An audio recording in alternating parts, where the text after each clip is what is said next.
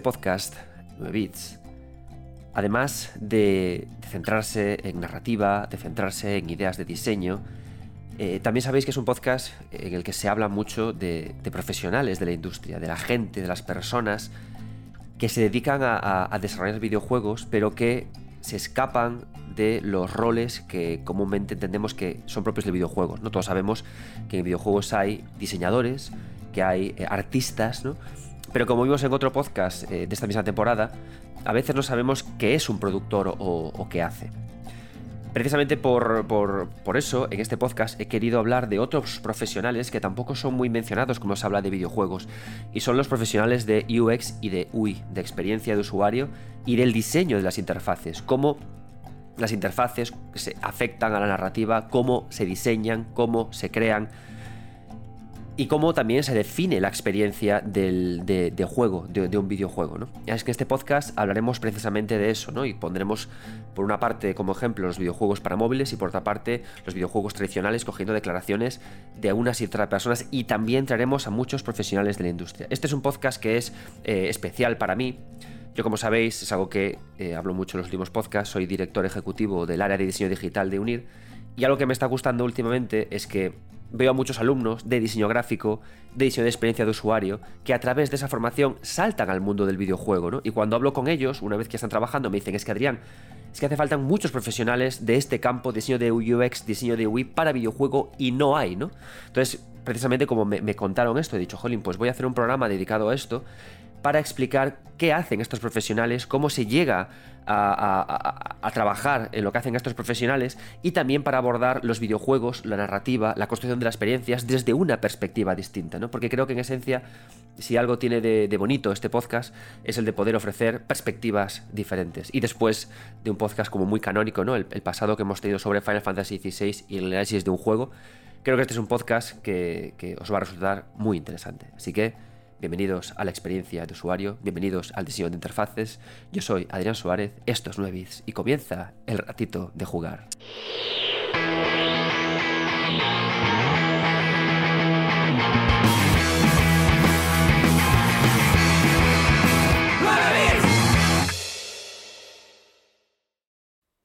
Bien, muchas gracias por estar ahí. Hoy es uno de esos programas que a mí me encanta hacer, en el que voy a traer a mucha gente a la que voy a entrevistar y con la que vamos a charlar sobre justamente la parte de UX y de UI en videojuegos. Vale, ¿por qué debería interesaros este programa? Por varios factores. uno de ellos, si sois jugadores de videojuegos, sin más, es decir, sois aficionados al videojuego, este programa os puede servir para eh, abrir la mente ¿no? y entender también otras otros elementos que afectan al diseño de videojuegos que quizás no habíais tenido en cuenta, ¿no? Como alguien, un diseñador, piensa en la interfaz, en el HUD, en, esos elementos que aparecen y que marcan nuestras vidas. Cómo eh, se diseña una buena experiencia de juego, es, decir, un buen loop jugable, una buena coordinación de elementos para que todo avance, ¿no? ¿Qué diferencias hay entre el pasado, de la época en la que se diseñaba antes y la que se diseñaba ahora? Son elementos que, siempre eh, tenemos entendemos como muy tangenciales, ¿no? En plan, bueno, pues los interfaces se ponen ahí por poner, ¿no? Estos iconos se usan ahí por, por, ponerse. La experiencia de juego surge por surgir, pero exactamente los diseñadores qué eh, testeo hacen. ¿Hacen testeo? ¿No lo hacen? ¿Cogen lo primero que se les ocurre? ¿Hay incluso inspiraciones artísticas en los HUD, en los elementos que aparecen en los interfaces? ¿No las hay? ¿Sí las hay? Entonces, si sois aficionados al videojuego, esta parte os puede interesar porque quizás nunca pensasteis en ella y os va a abrir creo, a mí me ha abierto mucho la, mente, porque yo cuando hago estos programas de entrevistas los hago honestamente para aprender. Lo más bonito de este mundo es reconocer que nuestro saber es limitado y disfrutar de aprender de gente mejor o más preparada o con más conocimientos que nosotros. Los cuatro invitados que han venido que vienen hoy a este podcast saben más que yo y me han enseñado un montón. Entonces, si sois aficionados al videojuego, os servirá para eso. Si sois, por otra parte, imaginaos em, personas que pensáis, ostras, me encantaría trabajar en el mundo del videojuego, me encantaría trabajar en el mundo del videojuego, pero no me veo como game designer, eh, no me veo como director, no me veo como programador, ¿qué puedo hacer? Vale, que sepáis que a través de un máster de diseño gráfico, a través de un máster de UX y de UI, que de hecho en UNIR eh, en la universidad 100% online, 100% oficial, tenemos estos másters. A través de ellos, como veremos los entrevistados, se puede luego dar el salto al mundo de los videojuegos diseñando justamente interfaces, ayudando la experiencia de juego, trabajando eh, a este nivel. Y como veremos en la primera entrevistada, a la que vamos a dar paso en primer lugar, a, a Sara, a Sara Jimeno, diseñadora de experiencia de usuario, veréis cómo que es un camino poco transitado, pero muy demandado en la industria del, en la industria del videojuego. Así que espero que tanto si sois aficionados como si queréis dedicaros a este mundillo, eh, valoréis eh, este trabajo como, jova, pues si quiero dedicarme al mundo del videojuego, no todo es programar, no todo es game, hacer eh, game designear, no todo es hay muchos más brazos en el mundo del videojuego que hemos de tener en cuenta, tanto si disfrutamos de los juegos como si queremos dedicarnos a ellos. ¿no? Y también amigos que, hacéis análisis, amigos que hacemos investigación de videojuegos, este, este, capítulo también os servirá justamente para eso, ¿no? Para que quienes investigáis os hagáis una interesante pregunta. ¿Cómo afectan los interfaces, cómo afecta el HUD a la narrativa de videojuegos? Que de hecho, curiosamente, mientras estaba haciendo este programa, una una alumna de, otra facultad, no de la mía, me preguntó por Instagram, oye Adrián, perdona, yo sé que eh, eres, doctor en videojuegos, ¿te importaría darme, guiarme, darme pistas de, este tema que estoy estudiando? Justamente cómo, la cómo los HUD, cómo los interfaces afectan a la narrativa del videojuego. Y le dije, oye, casualmente voy a hacer un podcast sobre esto. Entonces, investigadores, analistas de videojuegos, futuros, personas que queréis trabajar en el mundo del videojuego, que este sea, espero, un programa para vosotros interesante. Y sin más, voy a dar paso a la primera invitada de esta velada, a Sara Jimeno, que eh, me hace gracia porque trabaja de experiencia de usuario, trabaja diseñadora gráfica y también trabaja haciendo interfaces de videojuegos. Sara, muchas gracias por aceptar la invitación de este programa y vamos contigo.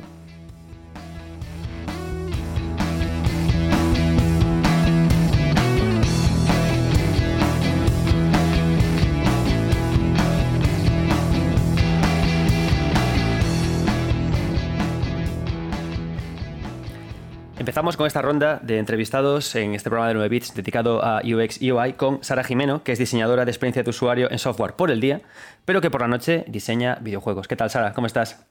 Muy bien, ¿y tú qué tal, Adrián? Pues genial, y de hecho tenía muchas ganas de hablar contigo, eres la primera de las entrevistas que voy a tener en este programa, porque tu perfil es muy interesante, ¿no? Eh, hablábamos antes fuera de micro que no hay formaciones específicas para hacer UX y UI en videojuegos y que normalmente la forma de llegar a, esta profesión concreta de videojuego es un poco como tú la has vivido. Sí, pues investigando con inquietud con el tema, eh, yo digamos que los primeros pasos fue leerme un libro de historia de los videojuegos para pues introducirme un poco y luego pues sí que hay, encuentras literatura en internet del tema, pero Mm, como formación no hay, ¿vale? Hay tutoriales eh, específicos y tal, pero es un tema que tienes que investigar tú si te gusta y quieres dar, pues eso, aprender y practicando sobre todo, en mi hmm. caso con Jams. Porque tú eres diseñadora gráfica de, profesión y luego hiciste un máster, ¿no? ¿De? Sí, eh, de experiencia de usuario y diseño de interfaz. Me especialicé en esa rama. También por mi profesión siempre había sido en el mundo digital. Eh, entonces, eh, es como eh, era el siguiente paso, ¿no? Y ahora me dedico a ello. Y, y, perfeccionaste mucho tu forma de trabajar en UX UI con Jams, me decías. ¿En cuántas has participado? ¿O mira, dos Jams, ¿vale? Y luego he estado como en dos, un proyecto de aceleradora que, formaban a gente para el mundo de los videojuegos. Y ahora mismo estoy en un proyecto personal con un equipo de gente con mucho talento, desarrollando poco a poco proyecto indie. Genial. te lo decía porque yo doy clase eh, en UNIR de proyectos multimedia y a veces también hablo muchas veces con alumnos de diseño gráfico que buscan qué máster hacer, ¿no? Y de hecho siempre les digo, jolín, eh, avanzad hacia UX UI porque con la base de diseño gráfico puedes hacer muchas cosas en este campo, en el videojuego y, en lo que es software en general. Sí, totalmente. Además que es una profesión que está muy demandada a día de hoy. Hmm porque bueno, todo nuestro mundo es digital, por lo tanto requiere de interfaces sí o sí y de mejorar la experiencia, sobre todo del usuario, que sean accesibles para todos. Mira, eh, como profesional y en tus palabras, cuando hablamos de UX y UI, para aterrizar esto, ¿de qué estamos hablando cuando hablamos de videojuegos? Eh, mira, eh, más concretamente en videojuegos, eh, la experiencia de usuario sería, yo siempre me enfoco mucho en el cuarto muro o fourth wall en inglés, que es un concepto de artes escénicas, pero es básicamente eh, como no sacar al jugador de la experiencia del juego. Por lo tanto, ahí la interfaz ¿vale? Eh, cumple un papel muy importante que es que esté integrada y que sea fácil de utilizar, que si el videojuego tiene una temática medieval, pues la interfaz también la tenga y que sea entendible, que sea fácil. Mm, no sé, te pongo un ejemplo. Letras muy pequeñas en la interfaz cansan a la vista, por lo tanto puede que el jugador mm, deje de jugar antes por, por un tema de cansancio, ¿sabes? De que pues eso es más experiencia y de usuario y la interfaz en sí, el visual, pues corresponde a eso, botones, marcadores, barras de vida, eh, menús, es decir, esas gestiones que tú realizas dentro del videojuego para ya sea poder jugar o, yo qué sé, entrar en misiones, mm, lo que sea. Vale, entiendo que también, además de la, interfaz, también mm. todos los mensajes que aparecen durante el juego, las exclamaciones, los avisos, o incluso los colores, o cómo se advierte al jugador, también entran en el campo de UX UI, ¿no? Sí, sí, sí. Todo corresponde. ¿Qué, te parece cuando, se aborda el trabajo de UX UI? Eh, ¿Qué te parece lo más difícil o, quizás en lo que primero hay que fijarse cuando tenemos que empezar a diseñar una experiencia de usuario de un videojuego? Mm, vale, o sea, hay una parte artística detrás que no se puede negar, eh, sobre todo en videojuegos, ¿eh?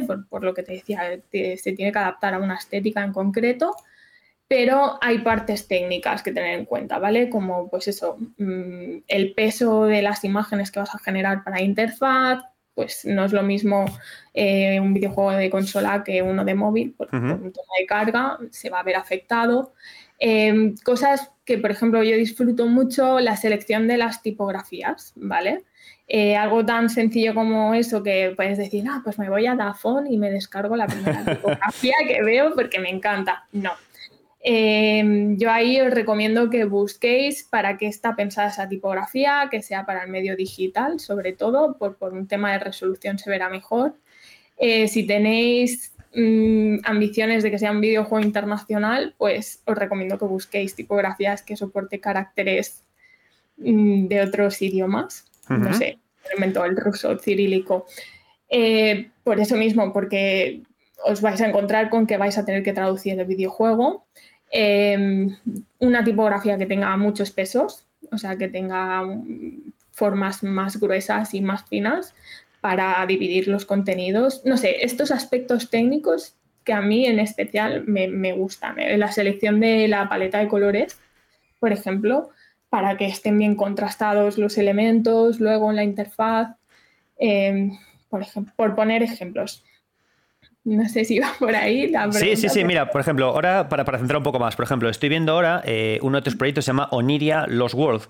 Y hmm. para elegir la tipografía, eliges, elegiste texturina, ¿no? Que comentas en hmm. tu, en tu trabajo, que fue la opción correcta para el proyecto porque era una serifa muy groovy, con una muy grande y que le daba una vibra decorativa eh, sin afectar la, la, la, lectura. Es que lo estoy leyendo en inglés y me cuesta mucho traducir las palabras porque también estoy acostumbrado yo a decirlas en inglés.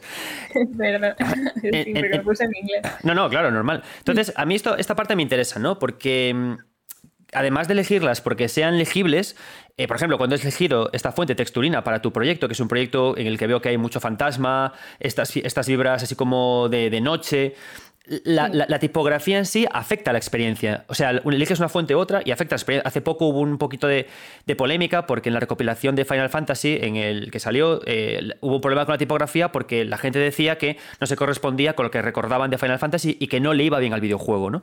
Entonces, ¿cómo consigues eh, a nivel de experiencia de usuario hacer este match perfecto entre esta y la tipografía? ¿Y a qué nivel crees que afecta a la experiencia? Pues teniendo en cuenta esos dos factores, estética y funcionalidad, que es como algo muy del diseñador en sí, ¿sabes? De eso se preocupa un diseñador. Entonces, estética, en este caso la que comentas, buscaba que tuviera pues ese aspecto onírico, ¿vale? Que tuviera, que fuera, no sé, mm, mm, distinta a lo que te puedes encontrar, por ejemplo, en un libro, aunque tiene serifa. Em, y por otra parte buscaba eso, que tuviera sobre todo pesos para poder, mm, pesos me refiero a ball, regular y tal. Y Exacto, sí. Que podías, jugar con ella en distintos formatos, ¿no? Porque mm, eso te ayuda mucho a, a, definir la arquitectura de información, de diferenciar títulos de texto corrido en mensajes, en botones. Y esos son como los aspectos principales que tienes que tener en cuenta a la hora de escogerla, una tipografía. Vale, has, funcionalidad. Has mencionado la, arquitectura de la información, que es, una, es un concepto que yo conozco más de cuando hago web o, me pongo a hacer apps, ¿no? que es como ordenas los distintos espacios de, bueno, de información en, una, en, un, en un, apartado digital, en un producto digital. ¿Cómo, ¿Cómo funciona esto en el videojuego? Porque en los menús hmm. eh, ocurre mucho esto, ¿no? Tenemos que saber diferenciar bien eh, dónde está el jugador y cómo llega a ello. ¿Cómo, ¿Cómo trabajas a este nivel con los menús? Pues mira, eh, técnicamente busco de optimizar, ¿vale? Es decir, si puedo máximo tener dos de la misma familia por un tema de peso, porque al final eh, eh, la tipografía la tienes que cargar en el engine y eso luego afectará al peso del juego, ¿vale? Eh, pero sí, siempre busco mínimo una bold y una regular. Si ya puedes meter más, pues genial para eso, para diferenciar entre títulos, texto corrido, botones. Los botones, la mayoría de, los, de las veces los pongo en bold para que destaque ese texto sobre otro texto. Y mm, teniendo en cuenta esto, principalmente, mm, yo creo que puedes ir hacia un buen camino, ¿sabes? De, respecto a la arquitectura de la información, diferenciar, ¿sabes? Las distintas secciones. Y mira, tú testeas lo que. Me, imagino que sí, ¿no? Pero cuando creas la de información y creas. ¿qué, procesos de testeo o de validación? ¿Haces focus groups, encuestas, entrevistas? ¿Qué haces? Mm, mira, en videojuegos lo máximo que he hecho ha sido testear con prototipos. Es decir, si puedo hacer un prototipo fuera del videojuego, si puede ser dentro, mejor. Sí. Em, y es tan sencillo como dárselo a un familiar que conozca, amigos, eh, en el caso de que no puedas contratar a una agencia que te busque testers em, y decirle, pues darle tareas como si fuera un roleplay. Mira, eres tal persona, mmm, accioname esto o ve este menú y cambia el personaje de vestimenta, ¿vale? Que además en sí el testeo mm, me gusta mucho por eso, porque puedes ver al usuario o al jugador en acción, ver cómo se mueve por el videojuego y si se entiende los menús o la interfaz en general. Vale, eh, cuando, o sea, cuando tú abordas un proyecto, que te hmm. un proyecto, eh, entiendo que el proyecto, eh, la parte jugable, la parte lúdica, ya está desarrollada y luego tú entras más tarde. En los de videojuegos, yo he estado desde el principio en todos. O sea, la gente de UX UI está desde el principio, ¿no? Está codo con codo. Yo sí, más que nada porque tienes que trabajar sobre todo con el concept artist. Vale. Eh, para definir eso. Es decir, el concept artist define mm, una paleta general del juego y tú en base a eso tienes que sacar tu paleta funcional que se adapte a la estética del juego y que te sea funcional en la interfaz. O sea, entonces a, nivel de organización de grupos, en tu, en tu caso es eso, el concept artist, eh, digamos que coordina y tú, en base a lo que él crea, trabajas. O sea, no sacas tú ideas originales de colores ni de formas, ¿no? Tú trabajas en base a la base del concept artist siempre. Vale. Sí, a ver, puede ser que, por ejemplo, mm, eh, me base en los colores del concept, pero saque unos más apropiados para la interfaz. Es decir, si el juego Mm, se mueve entre marrones, pues no te voy a meter un rosa fucsia quizás porque no tiene sentido, ¿no? Pero eh, me adapto a, las indicaciones del concept. Vale. Y, una vez que, está todo, o sea, que el concept empieza a trabajar, tú preparas, digamos, luego trabajas en paralelo, ¿no? Digamos que el concept luego contacta con los desarrolladores, diseñadores y avanzan y tú luego por tu cuenta, ¿no? Vas creando la experiencia? ¿O esperas a que ellos tengan diseñado parte de todo y luego tú montas encima? O sea, ¿cómo, en qué momento...? Porque claro, hay, una experiencia lúdica y tú tienes que explicarla, ¿no? En teoría, al final Idealmente es tener el GDD del videojuego, tener algo definido. Con el game designer también trabajo, porque él te, tienes que alinear a sus flujos mentales del juego. Entonces, vale, aquí va a salir una pantalla de error o aquí en este punto mueres, tienes que tener localizados todos esos puntos donde se requiere interfaz. Entonces, mm, primero sería con el concept artist, después con el game designer para definir, o level designer para definir estas, estas pantallas. Y a raíz de ahí, pues hago con un sketch, digamos, o wireframe de la interfaz. Y a raíz de ahí, pues empiezo a, a, trabajar el diseño. Una vez validado con todo el mundo, con todo el equipo, que puedes testearlo ¿eh? en wireframe también. Sí, claro, claro. Sí. Em, o sea, en Lofi lo puedes llegar a testear, pero en los casos que he trabajado yo por tiempo, siempre mm, el testeo y los prototipos los he sacado con diseño ya. Vale, genial. Y hay una parte que me interesa mucho, que, bueno, dos aspectos. El primero de ellos es en qué momento tú te das cuenta de que la información que das, por ejemplo, en el onboarding, en, en la explicación de cómo funciona el videojuego, o la explicación que dan los propios menús, es insuficiente y se llega a la conclusión de que hay que introducir eh, ayudas externas o ayudas adicionales que tenga que aparecer en la pantalla. Eso ocurre, ¿no? Hay un momento que... que... Em, profesionalmente todo eso está traqueado, es decir, me consta en empresas con gente que ha hablado que todo eso se traquea y se pueden sacar métricas para saber si los onboardings son efectivos, o no. Em, a nivel más indie, pues es probarlo. Es decir, si te puedes permitir contratar a testers, pues probarlo con testers, si no, pues con Friends and Family, que le llamamos, para probar, pues... Ah, ah, no me digas, o sea, hay un concepto tal cual así de Friends and Family. Para... Vale. yo, es que como, yo como también siempre he trabajado en empresas de marketing pequeñas, directamente yo hacía igual que tú. Mamá, ven para acá. Y, ¿sabes? Le decía, cosas, pero veo que me gusta que haya un concepto como tal. Sí, es cuando no no tienes una agencia, pues te buscas a gente a ver si te atreves y te a la calle, oye, mira, ¿quieres probar un videojuego nuevo? Y hacerle probar y ver cómo. Pero lo ideal, sobre todo, es que si tienes la posibilidad, que grabes eh, a la persona y al, siempre que te lo permitan y, el, cómo está accionando el videojuego o la aplicación o lo que sea, para ver el comportamiento, las reacciones, también una parte negativa de Friends and Family es que eh, pueden estar sesgados. Un poquito, ¿no? Ah, hija mía, hija mía, lo que bien lo haces todo, ¿no? Sí, claro, porque tu madre no te va a decir que has hecho la mierda. Vaya puta mierda, hija, puro, sí. diseño gráfico. O cosas así, ¿eh? Quizás hay suficientemente confianza como para hundirte la moral. Nada, pero es algo a tener en cuenta, que pueden estar sesgados. Y tú mismo, cuando testeas, si eres el que lleva el test, eh, puedes sesgar a la persona sin querer. Claro, ¿sabes? complicado. ¿Te parece bonito? Claro, si ya entras con un ¿te parece bonito? Pues lo más seguro es que te digan sí, no, y no te den más información, hmm. ¿sabes? Entonces, ¿trabajas quizás con entrevistas semi-estructuradas o, las dejas un poco...? Sí. Hmm. Lo suyo es hacerse un guion. Vale. Eh, sí, te haces un guion. Eh, si hay un roleplay, que en videojuegos quizás no es tan necesario ese roleplay, eh, Mm, pues eso, te lo guionizas y lanzas las preguntas y si tienes a alguien que te saque notas, mejor. Si está grabado, sacarás tú las notas después. Genial.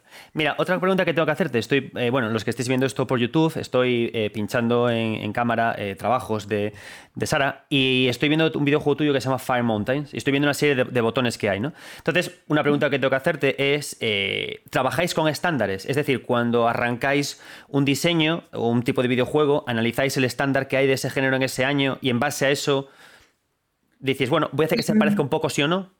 Sí, a ver, esto en diseño de experiencia de usuario e interfaz en general, eh, lo que ya funciona, ya funciona, ¿sabes? O sea, no reinventes, porque a la que te pones creativo no se entiende. Espera, Sara, ¿puedes decirlo, repetirlo otra vez? Porque yo cuando doy clase de estas cosas estoy harto de decirle a mis alumnos, no seáis demasiado creativos. O sea, hay un miedo en España a copiar bien, que es horrible. Por, favor, repítelo. Alumnos de UNIR, por favor, escuchad a, Sara, que os va a dar una bonita lección. En, términos de interfaz, no reinventéis la rueda, porque es que ya no es solo la interfaz, sino la interacción que hay detrás. ¿no? lo, normal es que cuando cierras una ventanita es que se cierre esperas eso, si tú ahí, pongo un ejemplo muy básico, ¿eh? pero si tú ahí te pones creativo y metes una animación y lo que sea, pues quizás la persona se queda ahí en plan, hostias, qué roto. Claro, claro.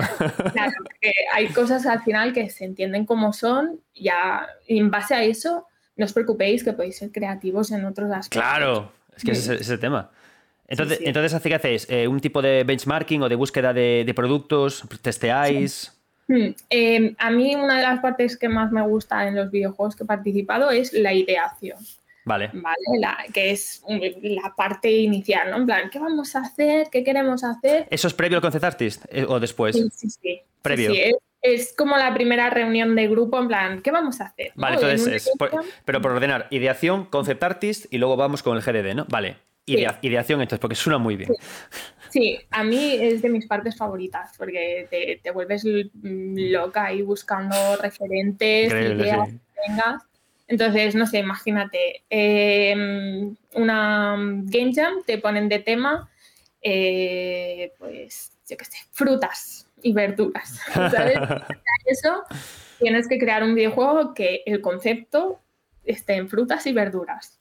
Pues con esa, esa idea tienes que hacer un videojuego, por lo tanto, pues ya escoges un, un estilo gráfico realista, cartoon, estilizado, lo que sea, ¿no? Y en base a eso, pues buscas referencias, videojuegos que conozcas, eh, no solo videojuegos, ¿vale? O sea, esto es un consejo para personas que trabajen en algo creativo. Tenéis que alimentaros de vídeos, cine, libros, mm. Museos, sí, sí, sí, todo, naturaleza.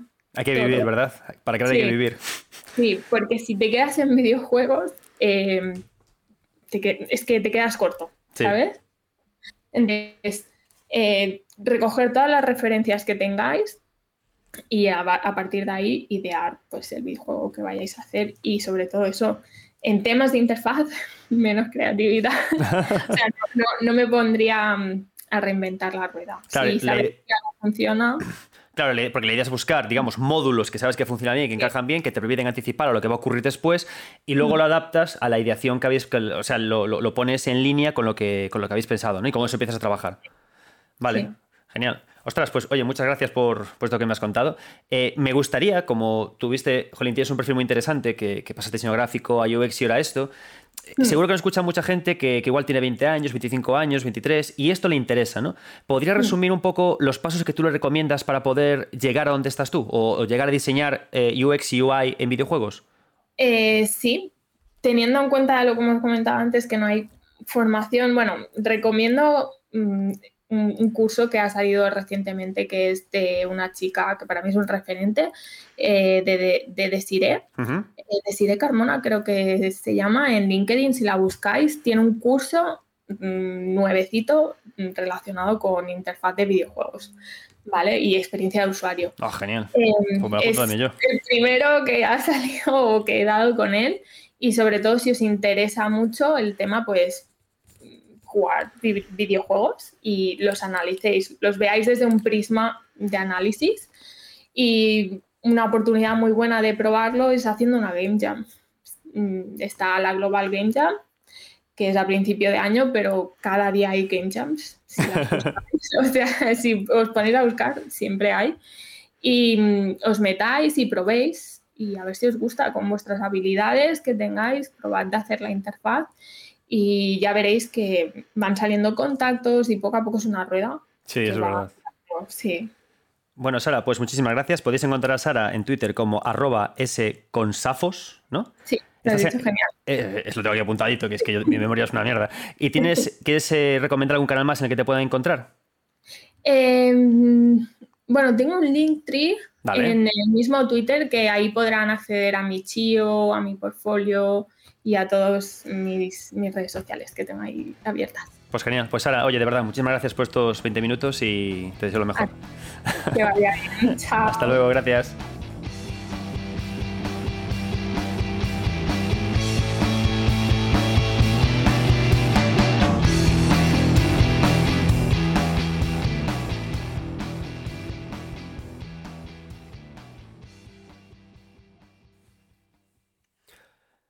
Muchísimas gracias, Sara.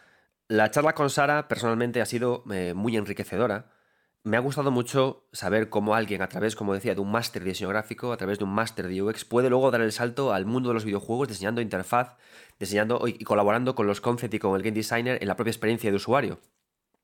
Y me gusta ver que además que me comente que no hay másters o que no hay informaciones específicas de esto, ¿no?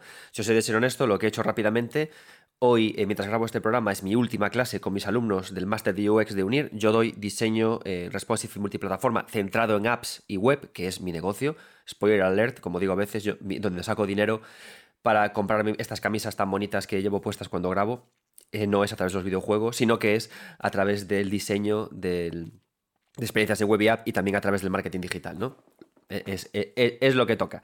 Gracias a eso me costeo poder escribir libros y poder dar estos podcasts que, que, me, que me, encantan. Eh, lo que he hecho después de hablar con Sara, como decía, es que he cogido eh, los 10 temas que yo doy en clase, me, he cargado dos y he empezado a construir sobre, sobre eso eh, una, una, teoría sobre diseño de UX y diseño de UI para mis alumnos, para que tengan un pie puesto y para que puedan avanzar hacia eh, este mundillo que a mí me parece apasionante, ¿no? Del mundo de los videojuegos, que puedan diseñar experiencias a través de lo que conocen de diseño gráfico y de diseño de experiencia de usuario. ¿no? ¿Y qué he incluido en, en esos temas? En, un temario que aparecerá, que espero de forma canónica en el siguiente año del máster eh, en UNIR. Pues lo siguiente, ¿no? Vale, lo que voy a contar ahora a continuación es cómo podemos trabajar con la ideación de una experiencia de usuario para videojuegos de móvil. ¿no? no es nada nuevo, lo que voy a contar ahora está recogido de varios libros de game design y son conceptos que vais a encontrar en libros naturales de game design, pero ordenados en base a conocimientos que yo personalmente tengo de diseño de apps, diseño de experiencias eh, con, interactivas. ¿no? Vale, tenemos que entender que cuando diseñamos una, un videojuego para móviles, el móvil no es un PC, el móvil no es una consola, ¿de acuerdo? El móvil es algo que llevamos con nosotros en todo momento. Es algo que tendemos a mirarlo para buscar consuelo, para pasar un tiempo muerto. Es un hábito que tenemos, ¿no? Entonces hay que entender que las experiencias que diseñamos son muy diferentes, difieren mucho en función del, hardware en el que se encuentren. Cuando jugamos la consola, ¿en qué momento jugamos la consola? Pues mi caso, ¿no? Después de un largo día de trabajo, después de estar con mis hijos, los acuesto, reina silencio en casa y me tumbo en el sofá y juego un rato a una experiencia, ¿no? ¿Cómo juego en PC? Bueno, pues a veces estoy trabajando, de repente paro, desconecto y me pongo a jugar, ¿no? ¿Cómo juego juegos de móviles? ¿Cómo juego, por ejemplo, a Magic Arena, que es un juego de móviles que yo juego también en tablet? Pues estás haciendo cualquier cosa y de repente, ¡pum! Echas una partida rápida, ¿no? Entonces hay que entender esto, ¿no? Que aunque llamemos a todo videojuegos, en realidad son muy diferentes. Entonces no podemos pensar en su diseño de experiencia directamente igual, ¿no? Como digo, hablando de la experiencia. Bien, ¿qué conceptos están dentro de, eh, un videojuego para móviles que cambian su propio diseño? Vale. Para empezar, lo que es el bucle jugable no es lo mismo que en otros, que en otros eh, videojuegos que están en otros dispositivos todos los elementos que rodean ese bucle, ese bucle jugable y que nos comentan en qué momento estamos la partida, qué hemos conseguido, de dónde tenemos que ir, tampoco se expresan del mismo modo.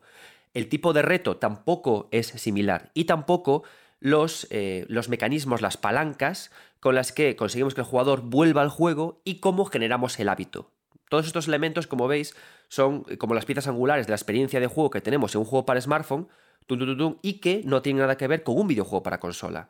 ¿Por qué? Si el móvil lo tengo en todo momento conmigo, yo puedo generar un hábito de jugar varias veces al día, incluso cuando no estoy en casa. El bucle jugable ha de ser corto y ha de ser un reto no frustrante, sino agradable y que premie, ¿no? que, te, que te haga seguir adelante.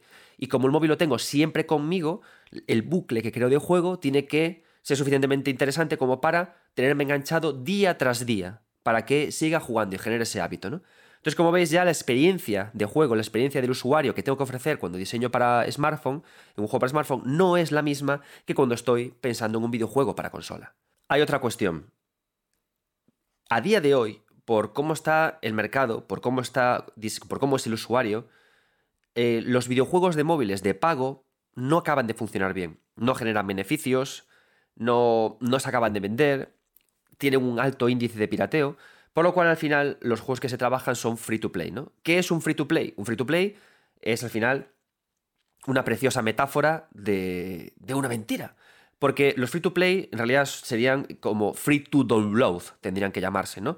La idea es que al final creemos una experiencia que sea gratis de descargar, pero y que permita ser jugada de forma gratis, pero que introduzca al final micropagos, ¿no? Que introduzca al final formas en la que el jugador puede o bien adaptar la experiencia a su nivel, jugar un poco más de lo normal o resolver un acertijo demasiado elevado para su nivel eh, eh, antes de lo, de, lo, de lo adecuado, ¿no? Entonces, ¿qué ocurre en realidad? Que cuando tú estás en una empresa, cuando estás trabajando en una empresa, vamos a ser honestos, si estamos creando un videojuego para móviles, al final tu objetivo, más que cualquier otro, eh, tu objetivo es, o sea, el problema a solucionar es que crear una experiencia de uso que permita que tus empleados tengan sus nóminas todos los meses, ¿no? Bien. Entonces, ¿qué ocurre? Que cuando empezamos a diseñar videojuegos para móviles, videojuegos para smartphone, más que empezar a, diseñar partiendo del concepto final, empezamos partiendo de esta idea inicial, ¿no? Es decir, ¿cómo puedo generar una experiencia que, eh, que tenga micropagos interesantes para que el videojuego pueda avanzar, que tenga un bucle de juego perfecto para esta situación de móviles, cómo puedo crear las palancas para que los hábitos eh, se generen y cómo puedo. Entonces, trabajamos de esa forma, ¿no? Hacemos esas preguntas para buscar esa experiencia y luego ya más tarde es cuando decidimos si vamos a hacer un videojuego de eh, tipo Clash Royale, tipo conectar elementos, tipo un idle game. Entonces empezamos de esa forma, cuando estamos hablando de experiencia de uso. Empezamos a trabajar con todas estas ideas. ¿no? Cuando hablamos de un bucle de juego, cuando hablamos de un bucle de juego, ¿de qué estamos hablando? Pues tal cual, ¿no? Escoger directamente una hoja, trazar una elipse con flechas y explicar directamente qué bucle de juego tenemos. Ese va a ser al final el corazón de mi experiencia, ¿no? Pues por ejemplo, pelear, ¿no? Pelear conseguir oro, cambiar oro por cartas, preparar mi mazo, pelear. Eso es un bucle que podríamos tener, por ejemplo, como el de Clash of Clans, ¿no? Entonces, ese bucle es el original con el que yo voy a trabajar, ¿no? Es eh, todo eso que hago, que lo rodeo con eh, un conjunto de elementos de diseño que me, me, explican dónde estoy en el mundo de juego, ¿no? Entonces tengo que plantear esos elementos ¿para qué? Para dos cosas. Para que para que existan palancas que me pidan sumergirme en ese bucle de juego. ¿Qué quiere decir? Por ejemplo, volviendo a Clash, a of Clans, ¿no? La idea de, eh, oye, vas sube arena a arena, ¿vale? Eh, la idea de subir a la siguiente arena de combate me empuja a sumergirme en ese bucle de juego. Oye, te queda poco para conseguir más oro, más monedas y así mejorar y conseguir más ejércitos, ¿no? Todo eso son al final eh, empujes, activadores, palancas que se inscriben en eso que rodea el bucle de juego y que me animan a seguir jugando, ¿no? Entonces yo tengo que trabajar con esos impulsos para generar ese hábito diario y para generar al final ese consumo de micropagos a, largo plazo, ¿no? Entonces, daos cuenta de que al final estamos hablando de bucles de juego y de formas de impulsar al jugador a jugar, ¿no? Y luego, ¿qué pasa? Que tengo que pensar que no tengo que únicamente generar hábitos de juego a través de los impulsos que hay en lo que rodea el bucle, sino también dentro del bucle. Cuando estoy pensando en el bucle de juego, de nuevo pensando en Clash of Clans, tengo también muchos impulsos que me ayudan a pensar en cada instante de juego, ¿no? Voy a jugar un poquito más porque le queda eh, poco al castillo del rival para derrotarse. Voy a avanzar un poco más porque mi vida está a punto de agotarse, ¿no? Entonces, estos son los conceptos con los que trabajamos cuando pensamos en experiencia de usuario en juegos móviles. El bucle de juego, un bucle de juego sólido y sencillo, que pueda representar de esa forma, con una espiral, ¿no? Claro, claramente. Sin empezar a, comerme la cabeza con, otras cosas, ¿no? El bucle de juego. Todo lo que rodea al juego para eh, animarme, para impulsarme a jugar en ese bucle y luego dentro del bucle nuevos impulsos para ir al instante a instante para poder jugar, ¿no? Y luego todo lo que rodea, qué, cosas tengo que añadir para que se produzcan el pago de micropagos, ¿no? ¿Qué cosas puedo, puedo añadir? Pues por ejemplo, que te falten eh, una carta más de un personaje para poder tener un ejército mejor, poder conseguir más monedas para poder desbloquear cosas, ¿no? La idea de... Entonces, todos estos elementos al final son los que me generan los pilares la experiencia de juego de un juego para smartphone. Daos cuenta de que yo he hablado, he empezado a hablar de experiencia de juego sin lo que consideramos tradicional, ¿vale? Es decir, yo ahora, por ejemplo, estoy muy enganchado a un libro que se llama eh, Playing with Superpower, que haré un podcast sobre él, y que de hecho en Eco de Arqueología Nintendo también lo he usado para, eh, para su último podcast sobre Mario Kart, ¿no? Entonces, cuando yo leo entrevistas a Shigeru Miyamoto, diseñador de juego, y él habla de cómo hace juegos, él cuando te habla de que quiere hacer un Mario Kart, él no te habla de que primero piensa en un bucle de juego, cómo generar hábitos o cómo eh, conseguir que la gente eh, pague micropagos. No piensa en eso, ¿no? ¿En qué está pensando? Lo primero que cuenta es al revés, no piensa en cómo eh, aterrizar ¿no? y pensar en, en los problemas que tengo que desentrañar y cuando eso esté sólido, cuando los cimientos estén sólidos, ya le pondré a esos cimientos una decoración, ah, pues un juego de peleas, vale, para conseguir esto, ah, pues un juego de conectar piezas. No, no, no. Shigeru Miyamoto, por ejemplo, para crear Mario Kart, lo tenéis esta declaración en Playing with Super Mario y en el podcast de Neko de Arqueología Nintendo y muchos otros, él pensaba, bien, he creado F0 y se ha creado un problema. Y es que la Super Nintendo se vende con dos mandos y F0 no se puede jugar a dobles. Con lo cual, quiero crear un juego para jugar a dobles. ¿Os dais cuenta? O sea, él no está pensando en todas estas cuestiones, sino que se plantea un arranque, hace un diseño iterativo en base a un diseño anterior y con eso empieza a crear. Entonces, ¿qué ocurre? Que tras, e, con esa idea de partida, quiero diseñar un videojuego para dos jugadores, partiendo de F0, ¿qué empieza a hacer? F0 es muy rápido la Super Nintendo no acepta eh, que se vean dos jugadores a la vez en pantalla. Reduzco la velocidad. ¿Qué pasa si reduzco la velocidad? Si reduzco la, velocidad de, F0, eh, tengo que añadirle más elementos para que la jugabilidad sea interesante. Le, le, añado los objetos. Bien, ahora tengo objetos y una jugabilidad más lenta. El juego ya es interesante. Pero ¿cómo le añado algo de personalidad? Le incorporo los personajes de Super Mario Bros. Que aparte va muy bien con los objetos. Como tengo los personajes de Super Mario Bros., esto implica que tengo que añadirle una opción de salto. Ah, ¿y qué puedo hacer que se produzca con el salto? Que se hagan derrapes. Y así acabo teniendo Mario Kart. ¿Os dais cuenta las dos diferencias de cómo se diseña en smartphone y cómo se diseñaba la experiencia de juego cuando hablábamos de Super Nintendo? Cuando teníamos a personajes como Shigeru Miyamoto que planificaban y que diseñaban con el corazón y no con la vileza de los smartphones. Pues ahí están los dos caminos para diseñar. Bien, ahora que ya tenemos aterrizado qué podemos estudiar para sumergirnos en el mundo de UX o UI en videojuegos. Ahora que ya conocemos la idea de los bucles de juego, de todo lo que rodea al bucle, de cómo son los hábitos, ¿no? de cómo trabajamos con test y de la experiencia de usuario, quiero, eh, vamos a pasar a, hablar directamente de un videojuego, en este caso es de Blixworld con Luis Moreno, que nos va a hablar de cómo preparamos interfaces y experiencias de juego en entornos pixelados, para que también veamos cómo el arte influye en todo este, eh, esta idea que estamos trabajando en este podcast.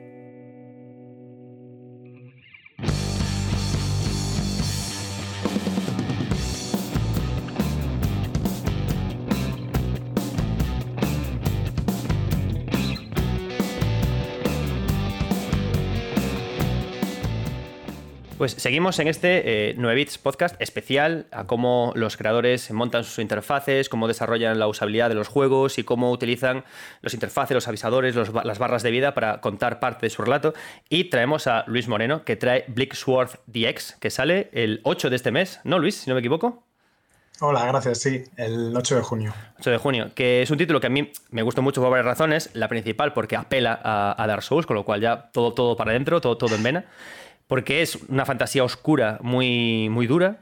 Y luego, por una cosa que te quiero empezar a preguntar, es por el estilo gráfico. ¿Por qué elegiste este estilo visual? Este, este pixel, este pixelito, este pixel gordo, tan mm, expresivo e inexpresivo a la vez.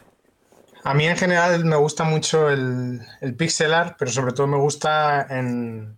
No sé si. Bueno, supongo que lo habrás jugado o lo habrás visto, el Sword and Sorcery. Ese tipo de pixel art que, que te deja absolutamente toda la imaginación. ¿Sabes? Haces lo mínimo posible para que se lea la silueta y animándolo bien, teniendo unas, unas siluetas claras, eh, tu cerebro se mete mucho más detalle del que hay. Eso está guay. A mí es una cosa que me gusta mucho y siempre hablo mucho de ello en el podcast, que es justamente eso, ¿no? Cuando se deja espacio a la imaginación del jugador y, y cómo poco a poco, partida a partida, partida a partida, rellenas con la imaginación todos los, todos los huecos que, el juego te deja. ¿Trabajas tú con eso para crear Sword, para crear su universo? ¿Cómo, lo has trabajado, esa idea, para generar... Sí, o sea, tiene, tiene, tiene dos ventajas, que es, eh, una es esa, que la imaginación del jugador hace mucho, rellena mucho, y la otra es que, eh, siendo un desarrollador solo, pues eh, puedes hacer mucha más cantidad de contenido en mucho menos tiempo.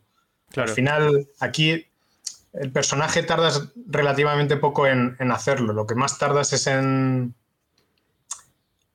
en, sí, en diseñarlo, en hacer un concept con tan pocos píxeles y que se lea bien y, y que luego, eh, digamos, con tan pocos píxeles puedas hacer todas las animaciones que tienes que hacer. Claro. Porque la dificultad está en, el, en, en que eh, un píxel más para allá te cambia totalmente mm. la, postura del personaje, digamos. Claro, en eso me interesa porque a la hora de conseguir explicar la experiencia al jugador, ¿hasta qué punto has necesitado testear que esos 7 eh, píxeles que forman al personaje principal se interpretaran bien por los jugadores que están jugando? Porque claro, tú tienes un tema que tú usas estos píxeles, pero es que hay un parry muy duro en tu juego que hay que interpretar bien cuando, cuando hay que hacerlo. Entonces, ¿cómo has ajustado eso, balanceado eso a nivel gráfico para que se entienda todo bien? ¿Y cuánto te ha costado?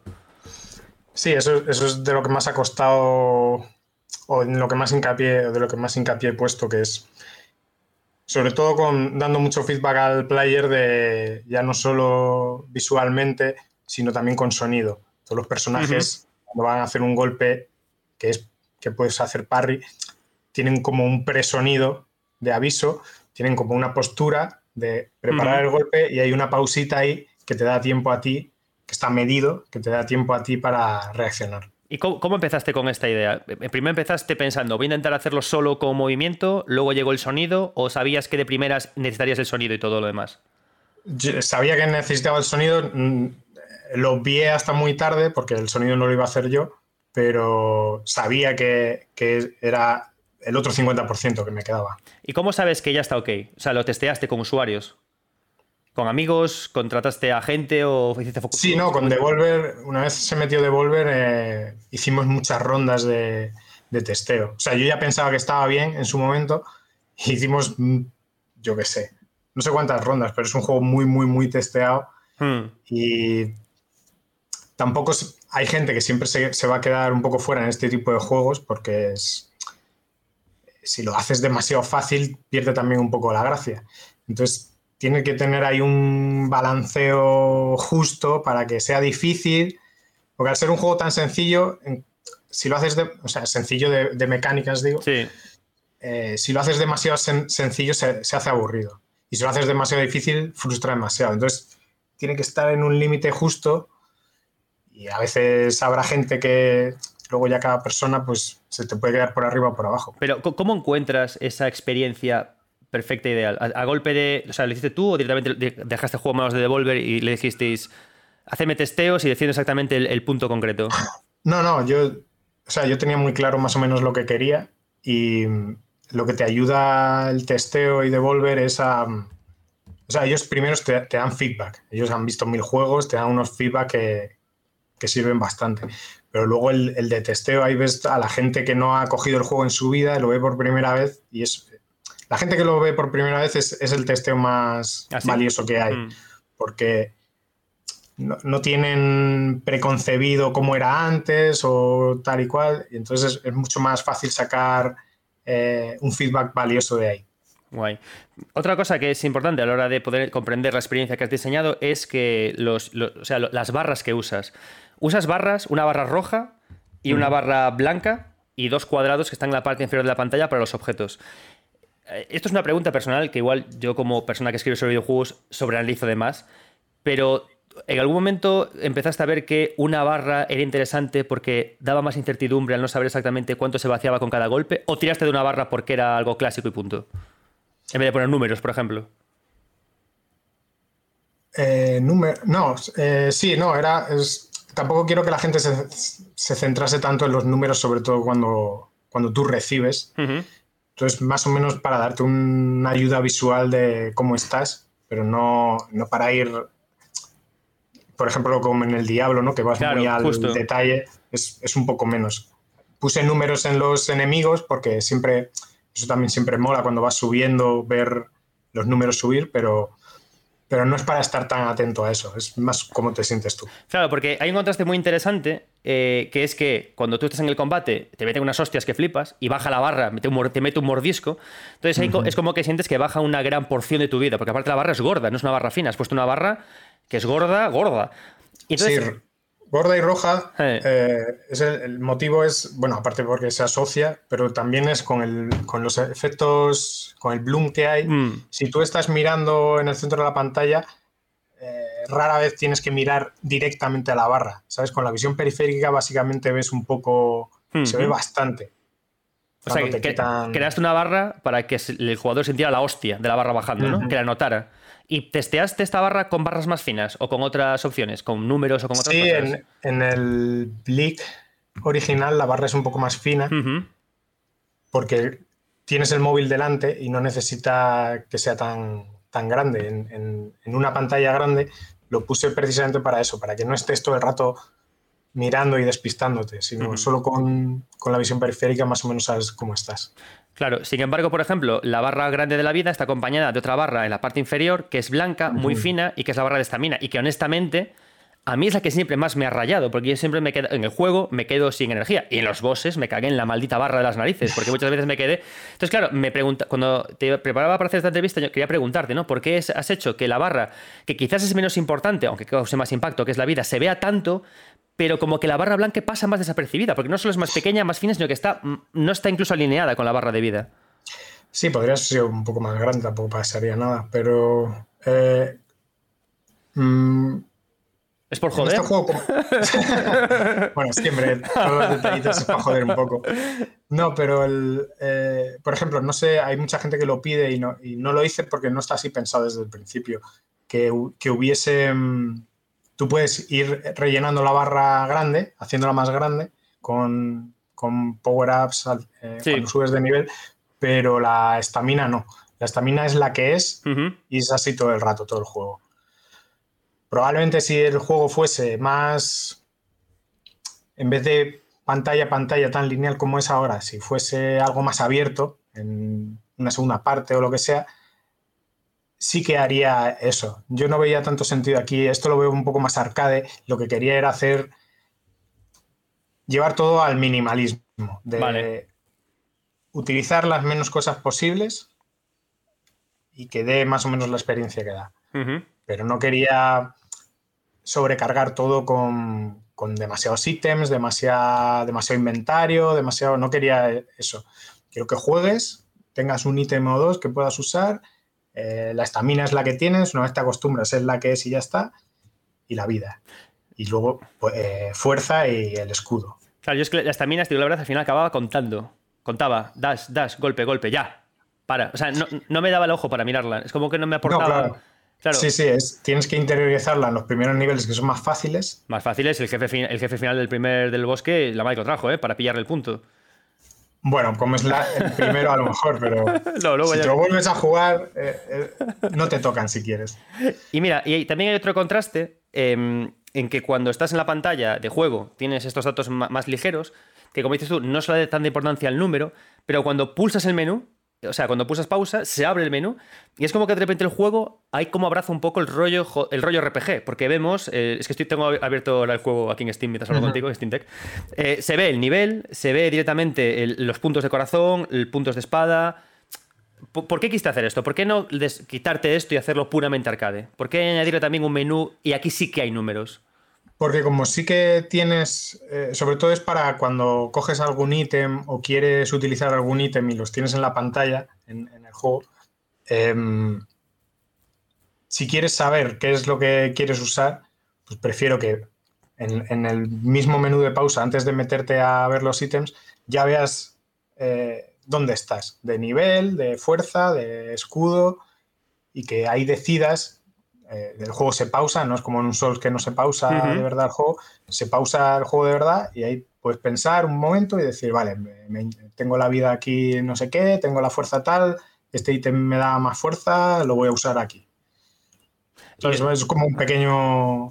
Claro, pero lo hiciste en algún momento pensando que, claro, que es una información un poco más, más superflua. Incluso el nivel en el que estás, es, tu juego es un juego en el que cuanto, si eres bueno mecánico, le pillas bien el parry, bien las cosas, tiras bien, pese a los números.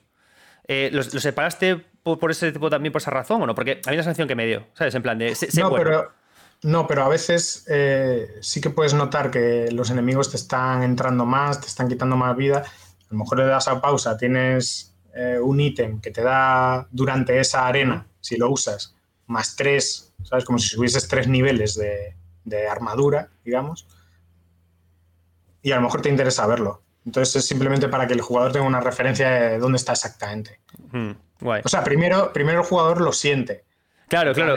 voy, más a eso, claro. Estoy haciendo poca, poca, poco daño o me están dando y me están haciendo demasiado daño. Entonces ahí sí que puedes mirar en, la pausa, que es donde luego miras los ítems, pues qué te interesa más o menos. Mm. Mira, hay una cosa muy guay de tu, de tu, juego que tú empezaste sacándolo en Apple Arcade, que yo es donde conocí, conocí el título. Y en ese momento no estabas con Devolver, ¿no? Estabas. O, sí. No, sí, sí. Ya estuviste desde el principio con Devolver. Eh, no, empecé solo, lo empecé a pues yo estaba trabajando y lo, lo, puse por. Lo empecé a colgar en Twitter y mm. tal, y me, me, me, empezó a hablar de Devolver.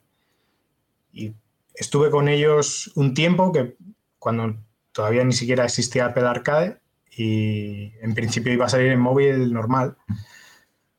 Y luego llegó el, el aviso de que, de que tenían por ahí un trato que podía ser interesante y acabó siendo esto y muy bien. Ah, genial. ¿Y cómo fue el, el, paso de todos los sistemas, de cómo comprende el jugador y cómo le cuentas estos mensajes con las barras y todo esto, de un sistema a otro? Porque claro, el, la mano ocupa una gran parte de la pantalla. Es decir, hay que hacer cambios para avisar al jugador y para todo. Sí, en realidad es más sencillo el, paso, porque es lo que tú dices. El, móvil había que dar muchos más avisos, explicarlo un poco más, porque era un sistema de control un poco más novedoso, digamos, o que no es tan habitual. Al final, el, paso al DX en, con mando o con teclado es más sencillo, porque es, es un control más clásico, digamos. ¿Y cambias alguna cosa en concreto? Porque, por ejemplo, claro, cuando estás en móvil no estás tan pendiente de los sonidos, por ejemplo, para advertir el parry. ¿Cambia algo en qué, sentido? Claro, en la forma de, expresar, de contar la experiencia, de, a través de barras, a través de sonidos, a través de movimientos, a través de la representación. ¿Alguna cosa que recuerdes que cambiaste? ¿Pero me dices en el móvil o aquí? No, de móvil a, claro, de móvil a consola, cuando pasaste a consola el juego. Eh, no, los sonidos son. O sea, los avisos son los mismos. O sea, todo lo que es dentro del gameplay de avisos y tal es lo mismo. Lo que cambió, porque el juego lo reprogramé de cero. Ah, como en el, primero es el primer juego que hacía. Yo, yo soy animador realmente. Ah, vale. Entonces aprendí a programar y, bueno, pues lógicamente después de cuatro años, pues he, mejorado mucho más. Entonces, el código que, que había, pues eh, es el que es. Entonces decidí, digo, mira, yo creo que voy a tardar menos si lo hago de cero arriba y utilizando assets o cambiando alguna cosa. Entonces lo que cambié sobre todo, ya aprovechando el refrito, es eh, cambiar la IA, cambiar cosas. En el primero, por ejemplo, si te das cuenta, todas las arenas son abiertas. Sí. Porque los personajes no tienen búsqueda de caminos, es más, es más que van hacia ti con, cierto patrón y tal, pero van más directos.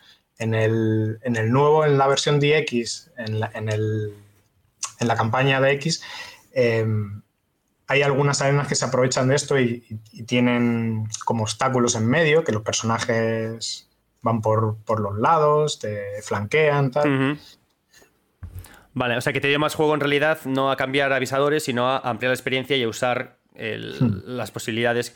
Entiendo que entonces jugar con los dedos eh, y tapar partes de la pantalla, ya no porque lo sepas programar mejor o peor, sino también te, limita en juegos de acción, te hace tener muchas cosas menos en pantalla tenías que hacerlo un poco más sencillo todo, que no, pues eso, que no hubiese cosas entre medias, que no tengas tú que navegar por el escenario más allá de esquivar.